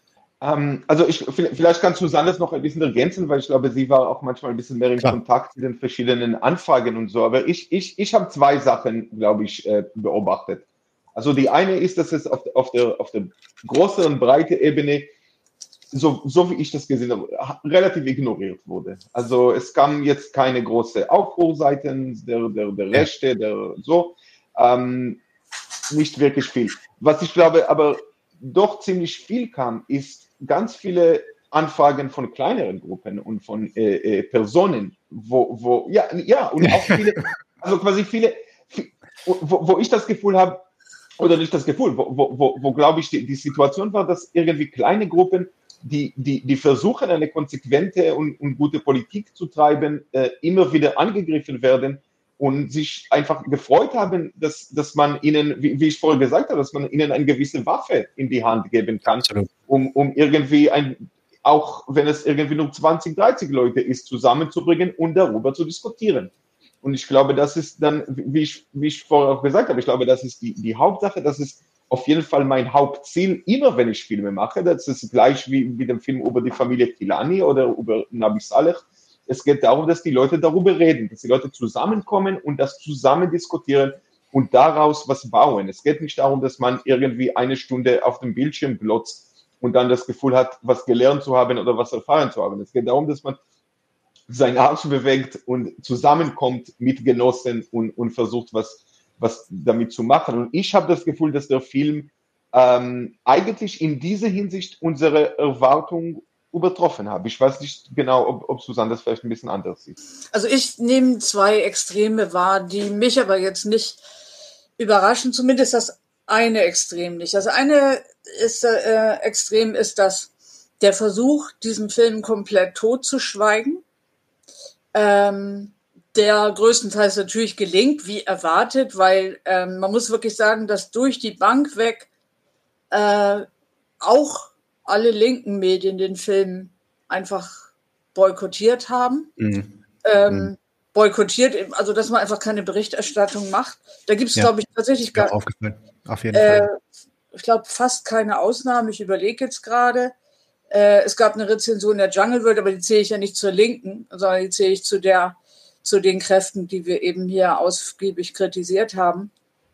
Äh, das, die bestand natürlich auch wirklich nur aus Polemik und, und, und, und ja. also das war wutschäumendes Getöse und äh, hilfloses Rumgestotter. Äh, das kann man jetzt nicht wirklich als eine Rezension der, des Films begreifen, weil das, weil das, weil der weil der das, was darüber, was da losgelassen wurde, mit den, mit den tatsächlichen Inhalten des Films eigentlich herzlich wenig zu tun hatte. So, also das ist das, was wir erwartet haben. Ähm, das eine Extrem, das andere Extrem ist aber, dass, äh, das habe ich weniger erwartet, dass wir bei der Premiere eine Zuschauerzahl erreicht hatten, die ich für mich atemberaubend war, weil ich hätte so gedacht, 200, 300 Leute ist ein tolle, tolles Ergebnis, eben weil wir von den Medien totgeschwiegen werden.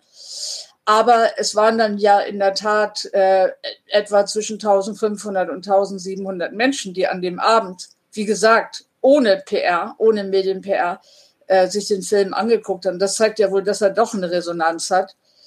Ähm, und das hat uns natürlich auch sehr ermutigt. Äh, es gab dann auch noch viele Anfragen ähm, von Leuten, die den Film verpasst haben, die heute Abend ja in eurer Sendung vielleicht das äh, im, Rahmen dieser Sendung hier nachholen konnten, sich den Film anzuschauen. Er wurde in, in, ja, in geschlossenen Gruppen äh, gezeigt. Ähm, also da kann man sich nicht beschweren, dass, dass, äh, dass der Film von den Leuten keine, keine Aufmerksamkeit bekommen hat. Es gab natürlich auch Versuche, Aufführungen zu verhindern. In Frankfurt ist das dann gelungen. Also der sollte an der Universität gezeigt werden. Das hat die Unileitung, wo man auch sagen muss, die sehr rechts ist und die auch sehr offen islamfeindlich ist, dann verhindert. Der Film wurde dann, glaube ich, in anderen Räumlichkeiten gezeigt. Also das hat so seine, seine äh, Schwierigkeiten alles, den Film auch einem breiten Publikum zuzuführen. Aber man sieht, es funktioniert. Ähm, die Leute haben sich selber organisiert, die sich für den Film interessieren. Und viele Leute haben erkannt, dass das, was wir mit dem Film auch bezweckt haben, äh, tatsächlich für sie sehr hilfreich ist. Nämlich in, ein wichtiger Zweck war ja auch für Menschen, die jetzt nicht die Zeit haben, zig Bücher zu lesen, ja, riesige Essays, äh, sich mit den ganzen äh, Geschichte der Antideutschen auseinanderzusetzen. Also alles, was ich jetzt in den letzten 20 Jahren gemacht habe, äh, größtenteils beruflich, können viele Leute einfach nicht leisten ja, für sich. Ja. Also ist das gut, in anderthalb Stunden etwas mehr sehr kompakt zusammengeführt zu bekommen, was hier so die Probleme aus unserer Sicht sind. Und dadurch, äh, Dro hat es eben schon gesagt, das ist eine wichtige Waffe ist es eben für die Leute, die sagen, wir möchten das vielleicht auch mal jüngeren Leuten zeigen, die nicht 20 Stunden Vorträge sich reinziehen wollen, sondern das irgendwie kurz erklärt haben wollen. Und da ist natürlich das Medium Film viel geeigneter als äh, Bücher, wobei ich gleich sagen muss, Bücher sind absolut unersetzbar, genau wie äh, äh, linke Magazine unersetzbar sind. Diese Medien müssen sich einander ergänzen. Das ist ganz, ganz wichtig zu begreifen, weil sonst verkürzen wir und banalisieren wir und damit äh, ideologisieren wir ganz wichtige Inhalte, die man natürlich sich auch sehr ausführlich äh, zuführen muss. Und deswegen sollte man äh, den Film gucken und viele Bücher lesen, so viel man eben kann. Und am besten nicht gleichzeitig. Ähm, ja. Aber 100 Prozent äh, Zustimmung. Wir sind auch sehr äh, hinterher, dass Leute äh, Bücher lesen, beziehungsweise dass wir auch Bücher für Leute lesen und die dann vorstellen. Ähm, kann ich nur unterschreiben. Susanne, machen wir doch direkt weiter. Ich würde jetzt mit den letzten zwei, drei Fragen so ein bisschen über den Film hinausgehen wollen. Die erste Frage, die sie mir stellt, als ich, als ich persönlich diesen Film gesehen habe, ist, dass der Film natürlich total beeindruckend detailliert ist und unterschiedliche äh, Personen zu dem Thema sprechen lässt, aber insgesamt eine ziemlich depressive oder depressiv stimmende Kritik eigentlich ist der Zustände in Deutschland. Also mhm. ich habe mich danach nicht besonders äh, wohlgefühlt, sondern war eher so, uff, okay, das war heavy. Ähm, macht auch nicht viel Hoffnung darauf, dass es irgendwie eine Verbesserung der Situation geben könnte. Ähm, was ich im Übrigen äh, auch sehr an dem Film schätze, weil ich mag es nicht einfach nur äh, Hoffnung zu machen, der Hoffnung willen. Wenn es denn da keine gibt, dann soll man sich dessen erstmal klar werden, dass es da keine gibt und dann von da aus weitermachen. Aber wie seht ihr das über diesen Film hinaus? Wie, wie kommt ihr, kommen wir quasi dann ähm, über die Dinge, die in dem Film besprochen wurden, ähm, zu einer Verbesserung der Situation rund um die Palästina-Solidaritätsbewegung oder Palästinenser-Solidaritätsbewegung in Deutschland? Und wie können wir diese antideutsche Staatsräson, die ja überall ihre, ihre Finger irgendwie im Spiel hat. Wie können wir die dann in, in Zukunft bekämpfen? Habt ihr da Hoffnung ist, oder ist, ist der Film da wirklich so ein Abbild eures, eures ähm, äh, äh, geistigen Zustandes? Also ich muss dazu sagen, da, den Begriff depressiv äh, da kann ich verstehen, dass der an manchen Momenten aufkommt. Das hat natürlich was mit der Musik zu tun und das hat natürlich mit, mit grausigen Bildern äh, zu tun. Wir haben ja diese, diese Anti-Deutsch-Sequenz da drin, die eben sowas wie Antifa äh, heißt Abschiebung, Aufkleber und sowas zeigt. Und äh, klar, das ist wirklich bedrückend, äh, da bewiesen zu bekommen, dass ein Teil des, des deutschen Antifaschismus wirklich völlig verkommen ist. Aber ich würde insgesamt sagen, der Film äh, ist, ist kein Ausdruck von einer depressiven Stimmung insgesamt. Was war das nicht unsere Absicht, sondern das liegt auch so ein bisschen, glaube ich, in der marxistischen Methode. Die marxistische Methode äh, stellt dar und, und, und bedient sich sozusagen der Kritik der Darstellung und natürlich hier ganz wichtig, die, wir haben Ideologiekritik gemacht und die ist nun mal negativ. Die sagt, was unerträglich ist, was nicht sein darf. Äh, der Marxismus hat sich immer aus guten Gründen des Ausmalen der anderen Welt äh, enthalten, weil er immer genau wusste, dass man in einer unfreien Gesellschaft äh, sehr schwer äh, sich vorstellen kann, wie denn die Freie eigentlich aussieht, weil man ja das Bewusstsein eines freien Menschen äh, emanzipierten Menschen braucht. Und das äh, müssen wir uns noch ganz mühsam erkämpfen, indem wir uns eben selbst befreien. Also das ist eben auch ein methodologischer Punkt, aber ähm, was die Hoffnung anbelangt, naja, nun muss man tatsächlich einfach realisieren, dass wir nun mal nicht in einem antifaschistischen Deutschland leben. Es gab ein Deutschland, äh, nämlich mit der DDR, das äh, den Antifaschismus zur Staatsräson gemacht hat äh, nicht nur erfolgreich, aber immerhin war das ein ganz wichtiges Zeichen, das aus Deutschland gesetzt wurde. Und diese, dieser Staat existiert nicht mehr. Und heute ähm, bestimmen eben die, äh, die, die Enkel oder Urenkel der Täter und auch von Adenauer, äh, Adenauers Restaurationspolitik, wo es lang geht. Ich, ich begreife den rechten Flügel der Antideutschen als Enkel der Täter und, und Adenauers letzthin, obwohl es da auch noch Unterschiede gibt. Das heißt, in der Berliner Republik hat, hat eben die Reaktion wieder Oberwasser bekommen. Der deutsche Imperialismus äh, kann seine Agenda ganz vorzüglich äh, erfüllen und dadurch hat er, dafür hat er sich ja diese Republik sozusagen erschaffen. Und deswegen am Ende des Films sagt äh, Mosche Zuckermann, dass er sehr pessimistisch ist, dass die Deutschen sich äh, befreien können von ihrer Vergangenheit, weil er natürlich feststellt, dass äh, statt Aufarbeitung deutscher Vergangenheit, die, die es einem kurzen 68er Frühling gab, äh, man heute die deutsche Schuld ähm, nach ähm, Palästina exportiert. Ja, also so, die arabische Welt ist so eine Art Mülldeponie ja, für, für die deutsche Vergangenheit geworden. Und äh, für ihn war es schockierend, und das geht mir, da schließe ich mich an äh, im Schockiertsein, dass eben wir heute mittlerweile eine deutsche Linke haben, und zwar nicht die deutsche Linke, aber Teile der deutschen Linken, die diese Schlussstrich-Ideologie und diesen Schuldexport eben tatsächlich ähm, mitmachen. Und deswegen, ich bin, was die deutsche Linke anbelangt, im Moment äh, nicht optimistisch, aber man sieht tatsächlich zarte auch Gegenentwicklung. Die Antideutschen verlieren langsam an Boden. Und man muss auch sagen, ich glaube, ein bisschen dafür verantwortlich, dass die an Boden liegen, ist auch die Tatsache, dass die äh, migrantische Linke stärker geworden ist, dass äh, die Kinder von Einwanderern, die seit ein, zwei Generationen hier sind, sich das nicht mehr gefallen lassen. Ich lerne immer häufiger Palästinenser junge Palästinenser kennen, die hier leben und äh, an den Universitäten sich organisieren in linken Strukturen und so, die ähm, mittlerweile ach, durch, ja, durch ihre eigenen schrecklichen Erfahrungen ähm, und die Ausgrenzung und Diskriminierung und die, die Dämonisierung und ja auch Nazifizierung, die sie letztens erleben, ähm, irgendwie ja verstanden haben, was eigentlich hier mit ihnen passiert. Und die irgendwann auch den, an den Punkt gekommen sind, sich dagegen wehren zu wollen. Und das ist zum Beispiel etwas, wo ich sage, ja, da ist für mich eine ganz große Hoffnung. Ich setze auf diese Leute und ich weiß, das sind äh, meine zukünftigen äh, Genossen. Teilweise sind es schon gegenwärtige Genossen, weil es gibt ja Verbindungen, es gibt ja gemeinsame Kämpfe. Und ich will damit sagen, also, nein, nein, es gibt also nicht nur keinen Grund zur Depression, es gibt auch tatsächlich äh, Grund, ähm, an manchen Punkten wieder Hoffnung zu schöpfen.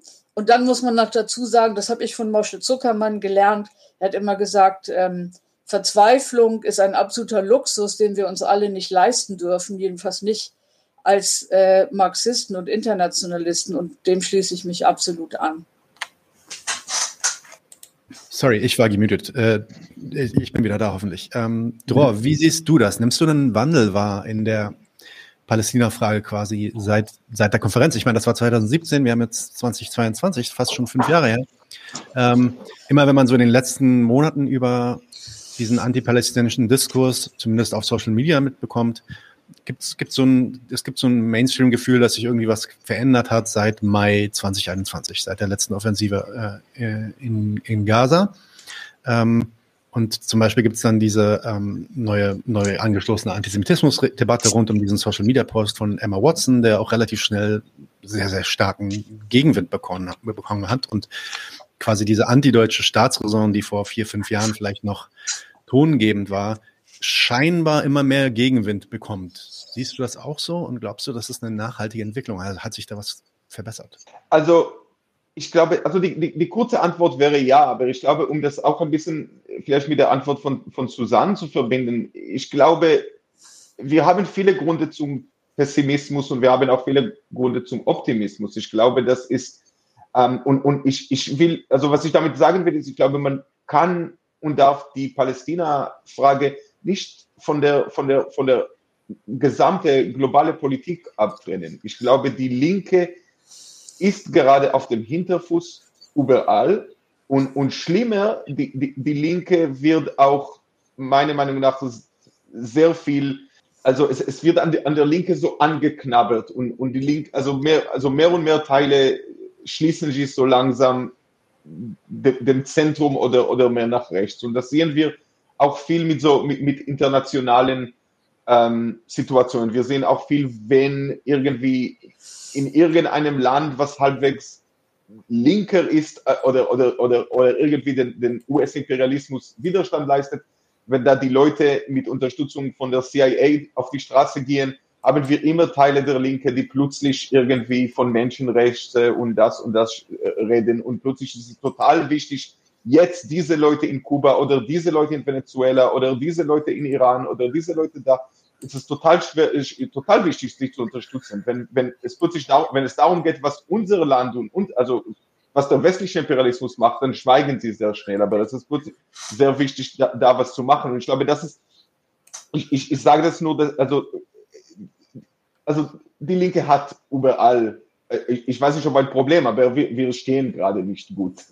Ähm, und das muss man einfach verstehen. Und, und ich meine, wer die letzten 18 Monate ähm, nicht ein bisschen pessimistisch gemacht haben hat, also das ist ja, na, also ich bin jetzt viel mehr pessimistisch, wenn ich jetzt sehe, wie zum Beispiel eine Pandemie nur für Profit äh, benutzt wird ähm, und wie die Leute einfach ähm, sterben, nur damit jetzt irgendwie die, die, die, die Wirtschaft nicht kurz hält oder damit oder, oder damit wir nicht jetzt die heilige Patenten von Impfungen äh, äh, streichen.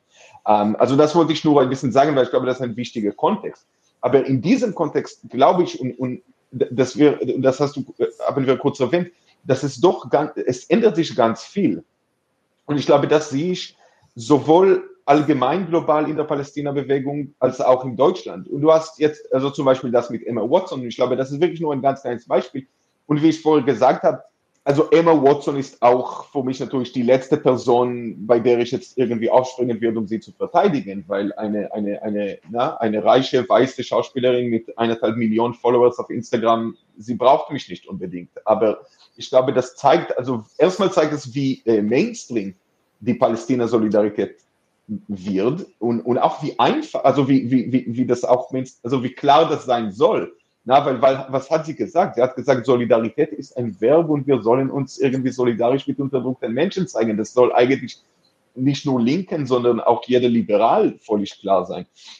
Aber was ich an dem Fall doch sehr interessant fand, ist, wie der, der Backlash seitens zum Beispiel äh, Leute wie Gilad Erdan, wie Dani Danon, also israelische ähm, ehemalige Botschafter, Diplomaten oder heutige Diplomaten, ähm, wie das irgendwie schon zeigt, dass meiner Meinung nach die, die, die, diese, diese, diese Instrumentalisierung von dem Antisemitismus schon langsam an Kraft verliert.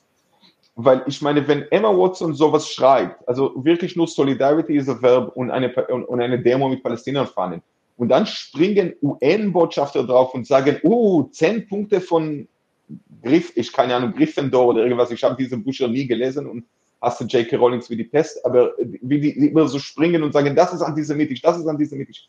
Ich denke, sie verspielen ihre Hand irgendwann. Ich denke, vielleicht bin ich da überoptimistisch, aber ich glaube, jede vernünftige Person wird irgendwann sagen, Moment mal, was ist daran antisemitisch? Und wenn daran nichts antisemitisch ist, vielleicht war auch Corbyn kein Antisemit, vielleicht war auch Nemir Hassan keine Antisemitin, vielleicht ist BDS auch nicht antisemitisch. Und ich glaube, da haben sie ein Problem, also die Zionisten, weil die müssen jetzt ihre Hand sehr, sehr schlau spielen, um, um das nicht jetzt irgendwie zu sehr auszudehnen und, und, und nicht zu verspielen. Und ich glaube, sie nähren sich langsam. Und ich glaube, das kommt auch damit, dass ich denke, viele, also diese, viele von diesen Leuten sind nicht sehr schlau. Also ich halte Leute wie Danny Down und oder nicht für schlaue Leute, sondern sie, sie haben einfach so eine Instinktreaktion auf solche Sachen, weil das ist ihre Strategie. Und, und das wird sich manchmal, glaube ich, ein bisschen ähm, es muss ein bisschen so nachlassen. Und dazu kommt auch, was du zum Beispiel erwähnt hast vorhin, Nadim, dass ich glaube, mindestens seit letztem Mai sehen wir eine, eine globale Änderung, ähm, weil einfach die zionistischen Verbrechen viel sichtbar werden, sie werden viel schwerer zu verleugnen. Das hat nicht nur damit zu tun, das hat weniger damit zu tun, dass die Verbrechen selbst manchmal einfach krasser werden, aber die werden durch Social Media, durch Berichterstattung viel mehr sichtbar. Ähm, und, und ich glaube, das schiebt, also äh, es, wir, wir erleben ein bisschen eine positive Diskursverschiebung ähm, in, in, diesem, in dieser Hinsicht. Nicht in Deutschland natürlich, aber wenn man sich die USA anschaut, Großbritannien, da, da ist schon was. Und, und, und das macht mich optimistisch. Und das andere, was ich einfach sagen muss, ich glaube einfach, meine eigene Erfahrung, wenn ich irgendwie auf meine erste politische Arbeit in der Palästina-Solidarität in Deutschland zurückblicke und sehe, wie dann, wie Leute wie Jutta Dittfurt wollten meine damalige Gruppe vor Palästina aus dem 1. Mai-Bundes rausschmeißen. Es wurden uns Veranstaltungen äh, abgesagt, Graffiti, Schmierereien, Angriffe, was auch immer. Und, und wenn ich sehe, wie das irgendwie vor sechs, sieben, acht Jahren war und wie heute du, du hast viel mehr Palästina-Gruppen in Deutschland, die viel mehr in Bündnissen sind, die viel mehr irgendwie auch akzeptiert werden. Natürlich haben sie, die, die kriegen immer Widerstand, aber das wird langsam legitimer zu sagen, wir stehen mit den Palästinensern. Und wir sind antizionistisch, weil der Zionismus eine rassistische, koloniale Ideologie ist, die einfach abgeschafft werden muss. Und wenn das langsam legitimer wird, dann machen wir Schritte voran. Und ich glaube, die sind sehr langsam, die sind sehr klein, aber diese Schritte machen wir. Und, und da bin ich optimistisch.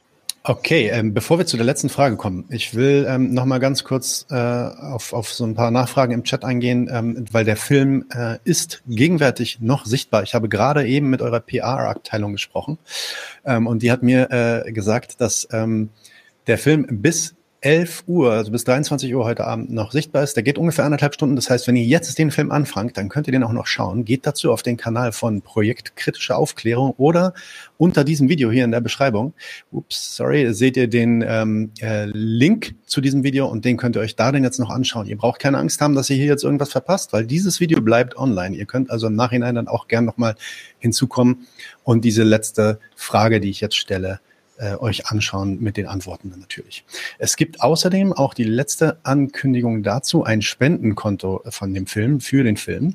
Und zwar auf PayPal unter pka-konferenz at googlemail.com könnt ihr dieses Spendenkonto finden und dort dann spenden, weil der Film natürlich extrem darauf angewiesen ist. Ähm, nach Selbstermächtigung beschlossen, sagt äh, euer, euer Kanal, genau. Das, so wurde das beschlossen. Bis 23 Uhr ist der Film jetzt noch verfügbar. Ähm, letzte Frage. Und zwar quasi so ein bisschen ähm, den, den Ausgang quasi äh, bietend. Äh, ich, ich fand dieses Zitat von Moshe äh, Machova fand ich fantastisch. Also diese Idee, ähm, stop whining and, and start fighting, basically so in der Richtung. Ja, also go, go over to attack.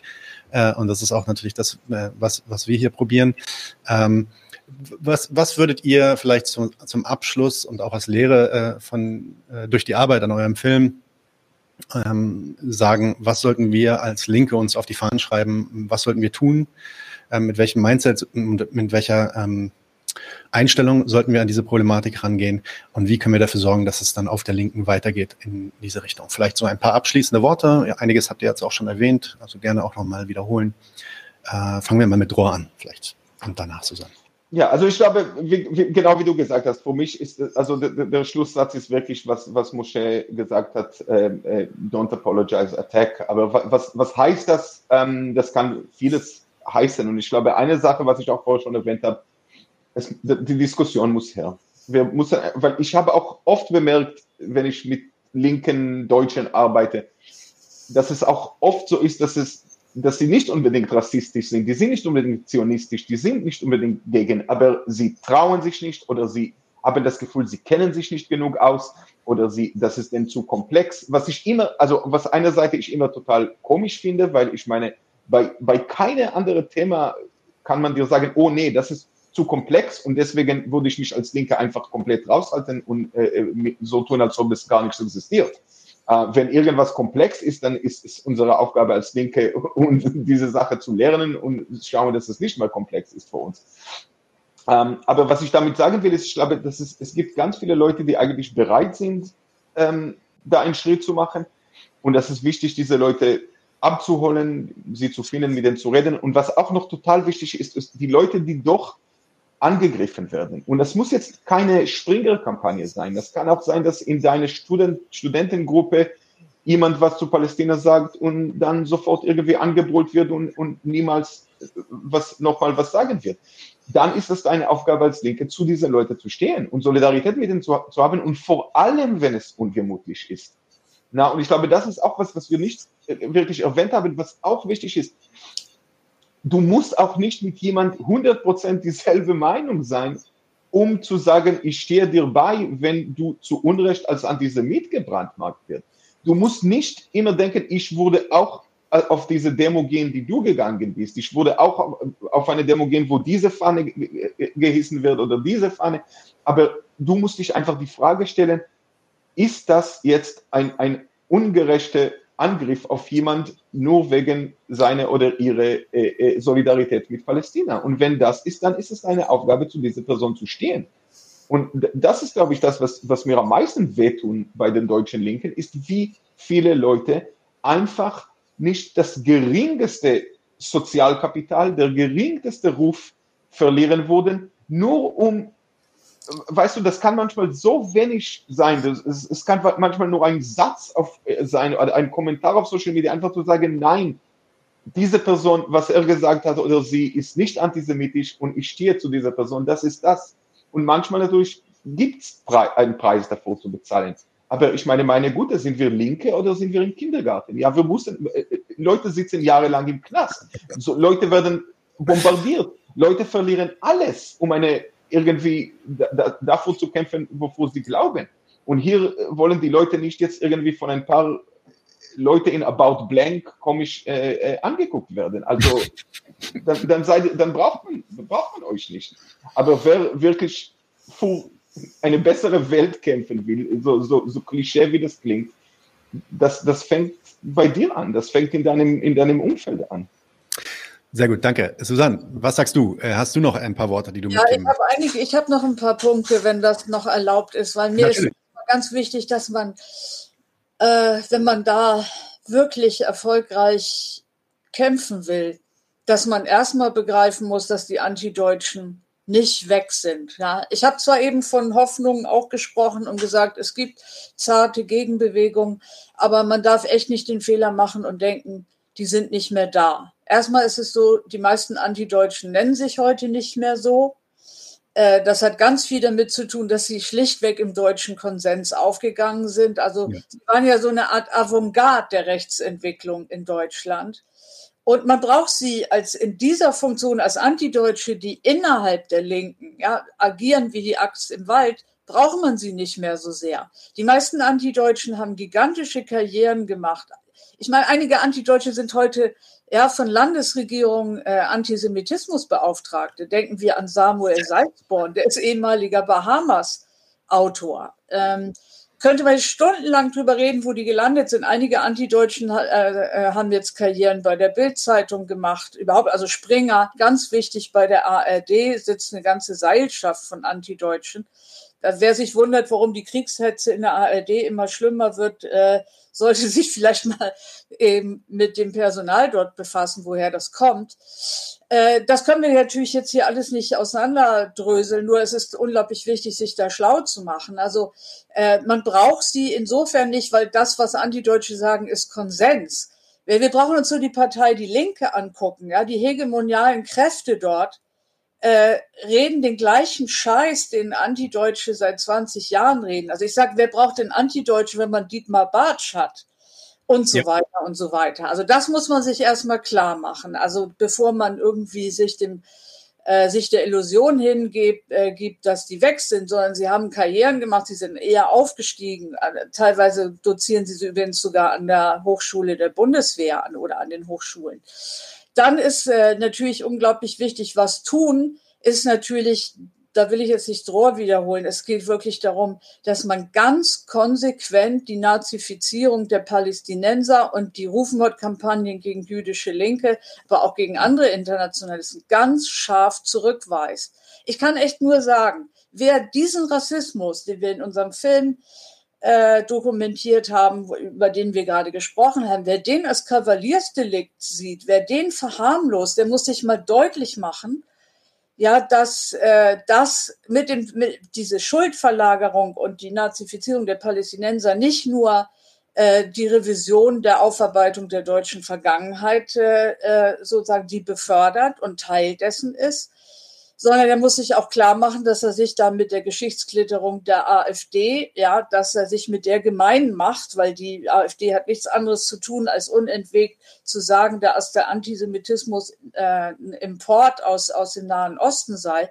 Also wer, wer diesen Rassismus runterspielt oder sogar noch mitmacht oder ihn in irgendeiner Weise äh, nicht bekämpft, der äh, soll sich über die per, äh, der soll über die Perfidie der AfD und ihren Rassismus mal ganz äh, schnell schweigen. So, das ist erstmal ganz wichtig.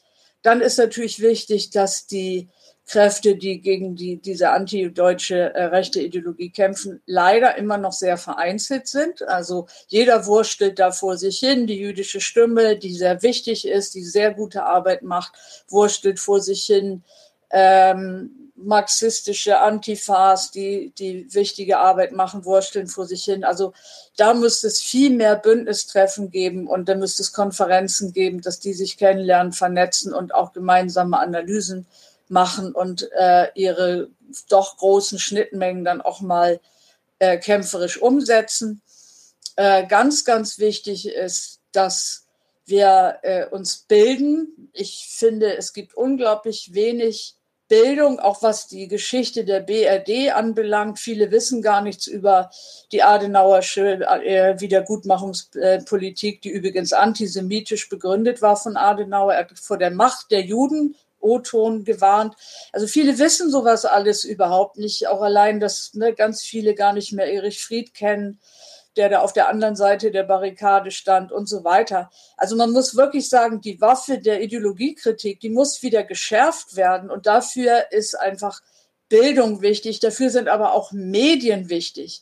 Also ich behaupte jetzt mal, dass die, dass die, äh, das Kultur- äh, und Kunstmagazin Melodie und Rhythmus eine ganze Menge dazu beigetragen hat, äh, über diese, äh, über dieses antideutsche, deutsche Treiben äh, aufzuklären und auch eine wichtige Stimme ist für die jüdische Linke und für für Palästinenser in Deutschland. Es gibt keine Ausgabe, wo es keine, keine Themen dazu gibt und keine Berichterstattung dazu gibt. Rohr ist auch bei uns in der, äh, in der Redaktion, also gehört zu den Stammautoren und setzt da wichtige Akzente und viele andere internationale, auch jüdische, andere jüdische Link. Also man musste auch mal solche Medien, und das gilt ja genauso für euch, das gilt ja für äh, 99 zu 1. Das ist ein ganz wichtiges Medien. Erstmal müssten diese Medien sich viel besser vernetzen, aber es müssen eben auch Linke diese Medien endlich mal unterstützen.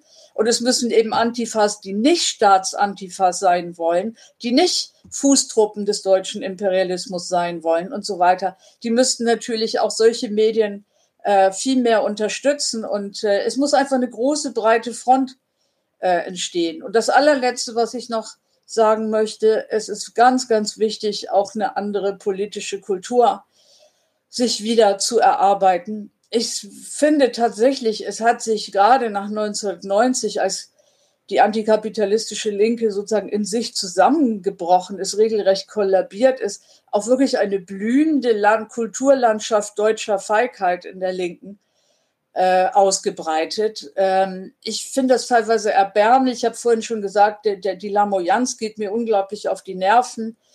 Ähm, aber, äh, aber das ist nicht das Einzige. Es ist auch teilweise eine richtige Feigheit da. Und äh, das hat Drogler ja auch gerade ausgeführt ähm, was das für Blüten treibt. Ähm, und ich kann einfach nur sagen, also ich ähm, zitiere immer wieder gerne Karl von Ossietzky, der gesagt hat, man kann nicht kämpfen, wenn die Hose voller ist als das Herz.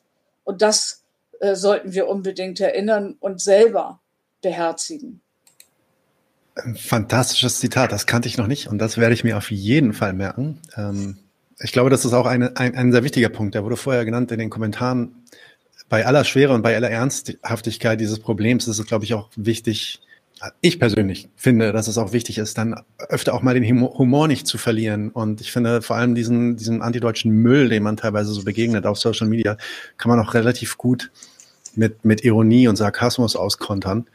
Äh, einfach, einfach mal ein Beispiel. Es gibt diesen tollen Twitter-Account für alle, die gerade zuschauen, auf jeden Fall abonnieren. Er heißt Lack Syphilis. ähm, und ist natürlich ein Parodie-Account von dem ähm, äh, Luck Sisyphus äh, Hardcore antideutschen äh, Twitter-Account. Äh, da hat man auf jeden Fall einiges zu lachen und ähm, das wirkt. Das funktioniert. Also das wäre so mein Senf, den ich oben drauf geben würde. Und das ist auch das, was wir bei 99, 99 zu 1 ein bisschen probieren. Da ein bisschen Lockerheit auch reinzubringen im Umgang damit. Weil sobald dieses Antisemitismus-Ding kommt, ist man sofort so angespannt, als ob es um das eigene Überleben geht gerade. Ähm, was ja auch äh, bestimmte, äh, vielleicht auch richtige Gründe hat, aber dann gleichzeitig auch zu sehen, dass wenn das halt aus einer bestimmten Ecke kommt, man das vielleicht nicht mit der gleichen Ernsthaftigkeit nehmen muss. Ähm, äh, Finde ich wichtig. Anyway, das wären nur meine letzten paar Worte. Äh, meine allerletzten Worte sind nochmal ein riesen fettes Dankeschön an euch, dass ihr hier wart. Auch nochmal super äh, viel, da, vielen Dank für den Film an sich. Ich hoffe, alle Leute haben jetzt nochmal genug Zeit, ähm, rüberzugehen auf den YouTube-Kanal vom Projekt Kritische Aufklärung und euch den Film anzuschauen. Der ist noch bis 23 Uhr äh, verfügbar. Ihr könnt auch spenden via PayPal. Ähm, den Link äh, füge ich auch gleich nochmal in die Beschreibung ein. Und es wird auch, ich habe mit eurer PR-Abteilung gesprochen, und es wird wohl auch demnächst einen ähm, äh, Vimeo On-Demand-Account geben von dem Projekt, sodass man dann in der Lage ist, gegen einen kleinen Betrag, ähm, diesen Film dann auch auf Vimeo äh, zu schauen. Das heißt, stay tuned, abonniert den Kanal Pro Projektkritische Aufklärung, den gibt es auch auf Twitter. Ich weiß nicht genau, ob der Zeit der Verleumder heißt dort oder Projektkritische Aufklärung, aber ich werde auf jeden Fall die Links alle Selbst, gleich. Selbstverleumder. Okay, Zeit der Verleumder heißt er auf Twitter. Ich werde all die Links gleich in die Beschreibung packen. Das heißt, ihr habt das dann alles hier. Ja? Dror, Susanne, vielen, vielen Dank, dass ihr hier wart. Äh, an alle Leute. Vielen Dank, Nadim. Vielen Dank an dich. Ja. Das ist gerne, immer ein Vergnügen und gerne immer wieder. Auf jeden Fall, das machen wir. ähm, da gab es auch einige Themen, die ihr heute angeschnitten habt, wo ich schon direkt äh, Ideen bekommen habe für weitere Folgen. Das heißt, wir bleiben in Kontakt. äh, lasst es euch gut gehen, habt einen schönen Abend und auch vielen, vielen Dank. Dank an den Chat und alle Zuhörer. Bis bald. Wir brauchen eure Hilfe. Und zwar als allererstes, folgt uns bitte überall, wo ihr uns folgen könnt. Wir sind auf YouTube, auf Facebook, auf Twitter. Wir sind jetzt mittlerweile auch auf Twitch. Gebt uns Instagram. Dort äh, Instagram sowieso, genau, gebt uns dort einen Follow, äh, like dieses Video bitte, überhaupt jedes Video, das ihr euch anschaut, bitte liken, warum nicht, ist doch einfach nur ein Klick da, damit helft ihr uns ungemein. Wenn ihr uns abonniert auf YouTube, klickt auch die Glocke, dann werdet ihr immer informiert, wenn wir live gehen, dann könnt ihr dazukommen. Äh, je mehr Leute live mit uns unterwegs sind, desto äh, besser sind dann auch die Views und desto besser ist das für den Algorithmus. Wir haben außerdem ein Patreon-Konto. Genau patreon.com slash 99 zu 1. Wenn ihr so richtig dabei sein wollt, äh, könnt ihr euch Membership-Level aussuchen. Wir haben drei verschiedene Stufen. Es gibt dann solche Sachen wie zum Beispiel diese neuen Nachspielepisoden, wo wir jetzt die erste gemacht haben. Und äh, ihr habt auch Zugang zu unserer Discord-Community. Weiters haben wir einen paypal.me slash 99 zu 1 Link, falls ihr denkt, naja, sind schon schnaffte Typen, aber mehr als einmal will ich nicht zahlen, dann könnt ihr uns da auch ein bisschen Geld schicken. Wir haben tatsächlich inzwischen relativ signifikante laufende Kosten, weil wir einen hohen Qualitätsanspruch haben. Insofern, wir sind wirklich auf eure Unterstützung angewiesen an der Stelle.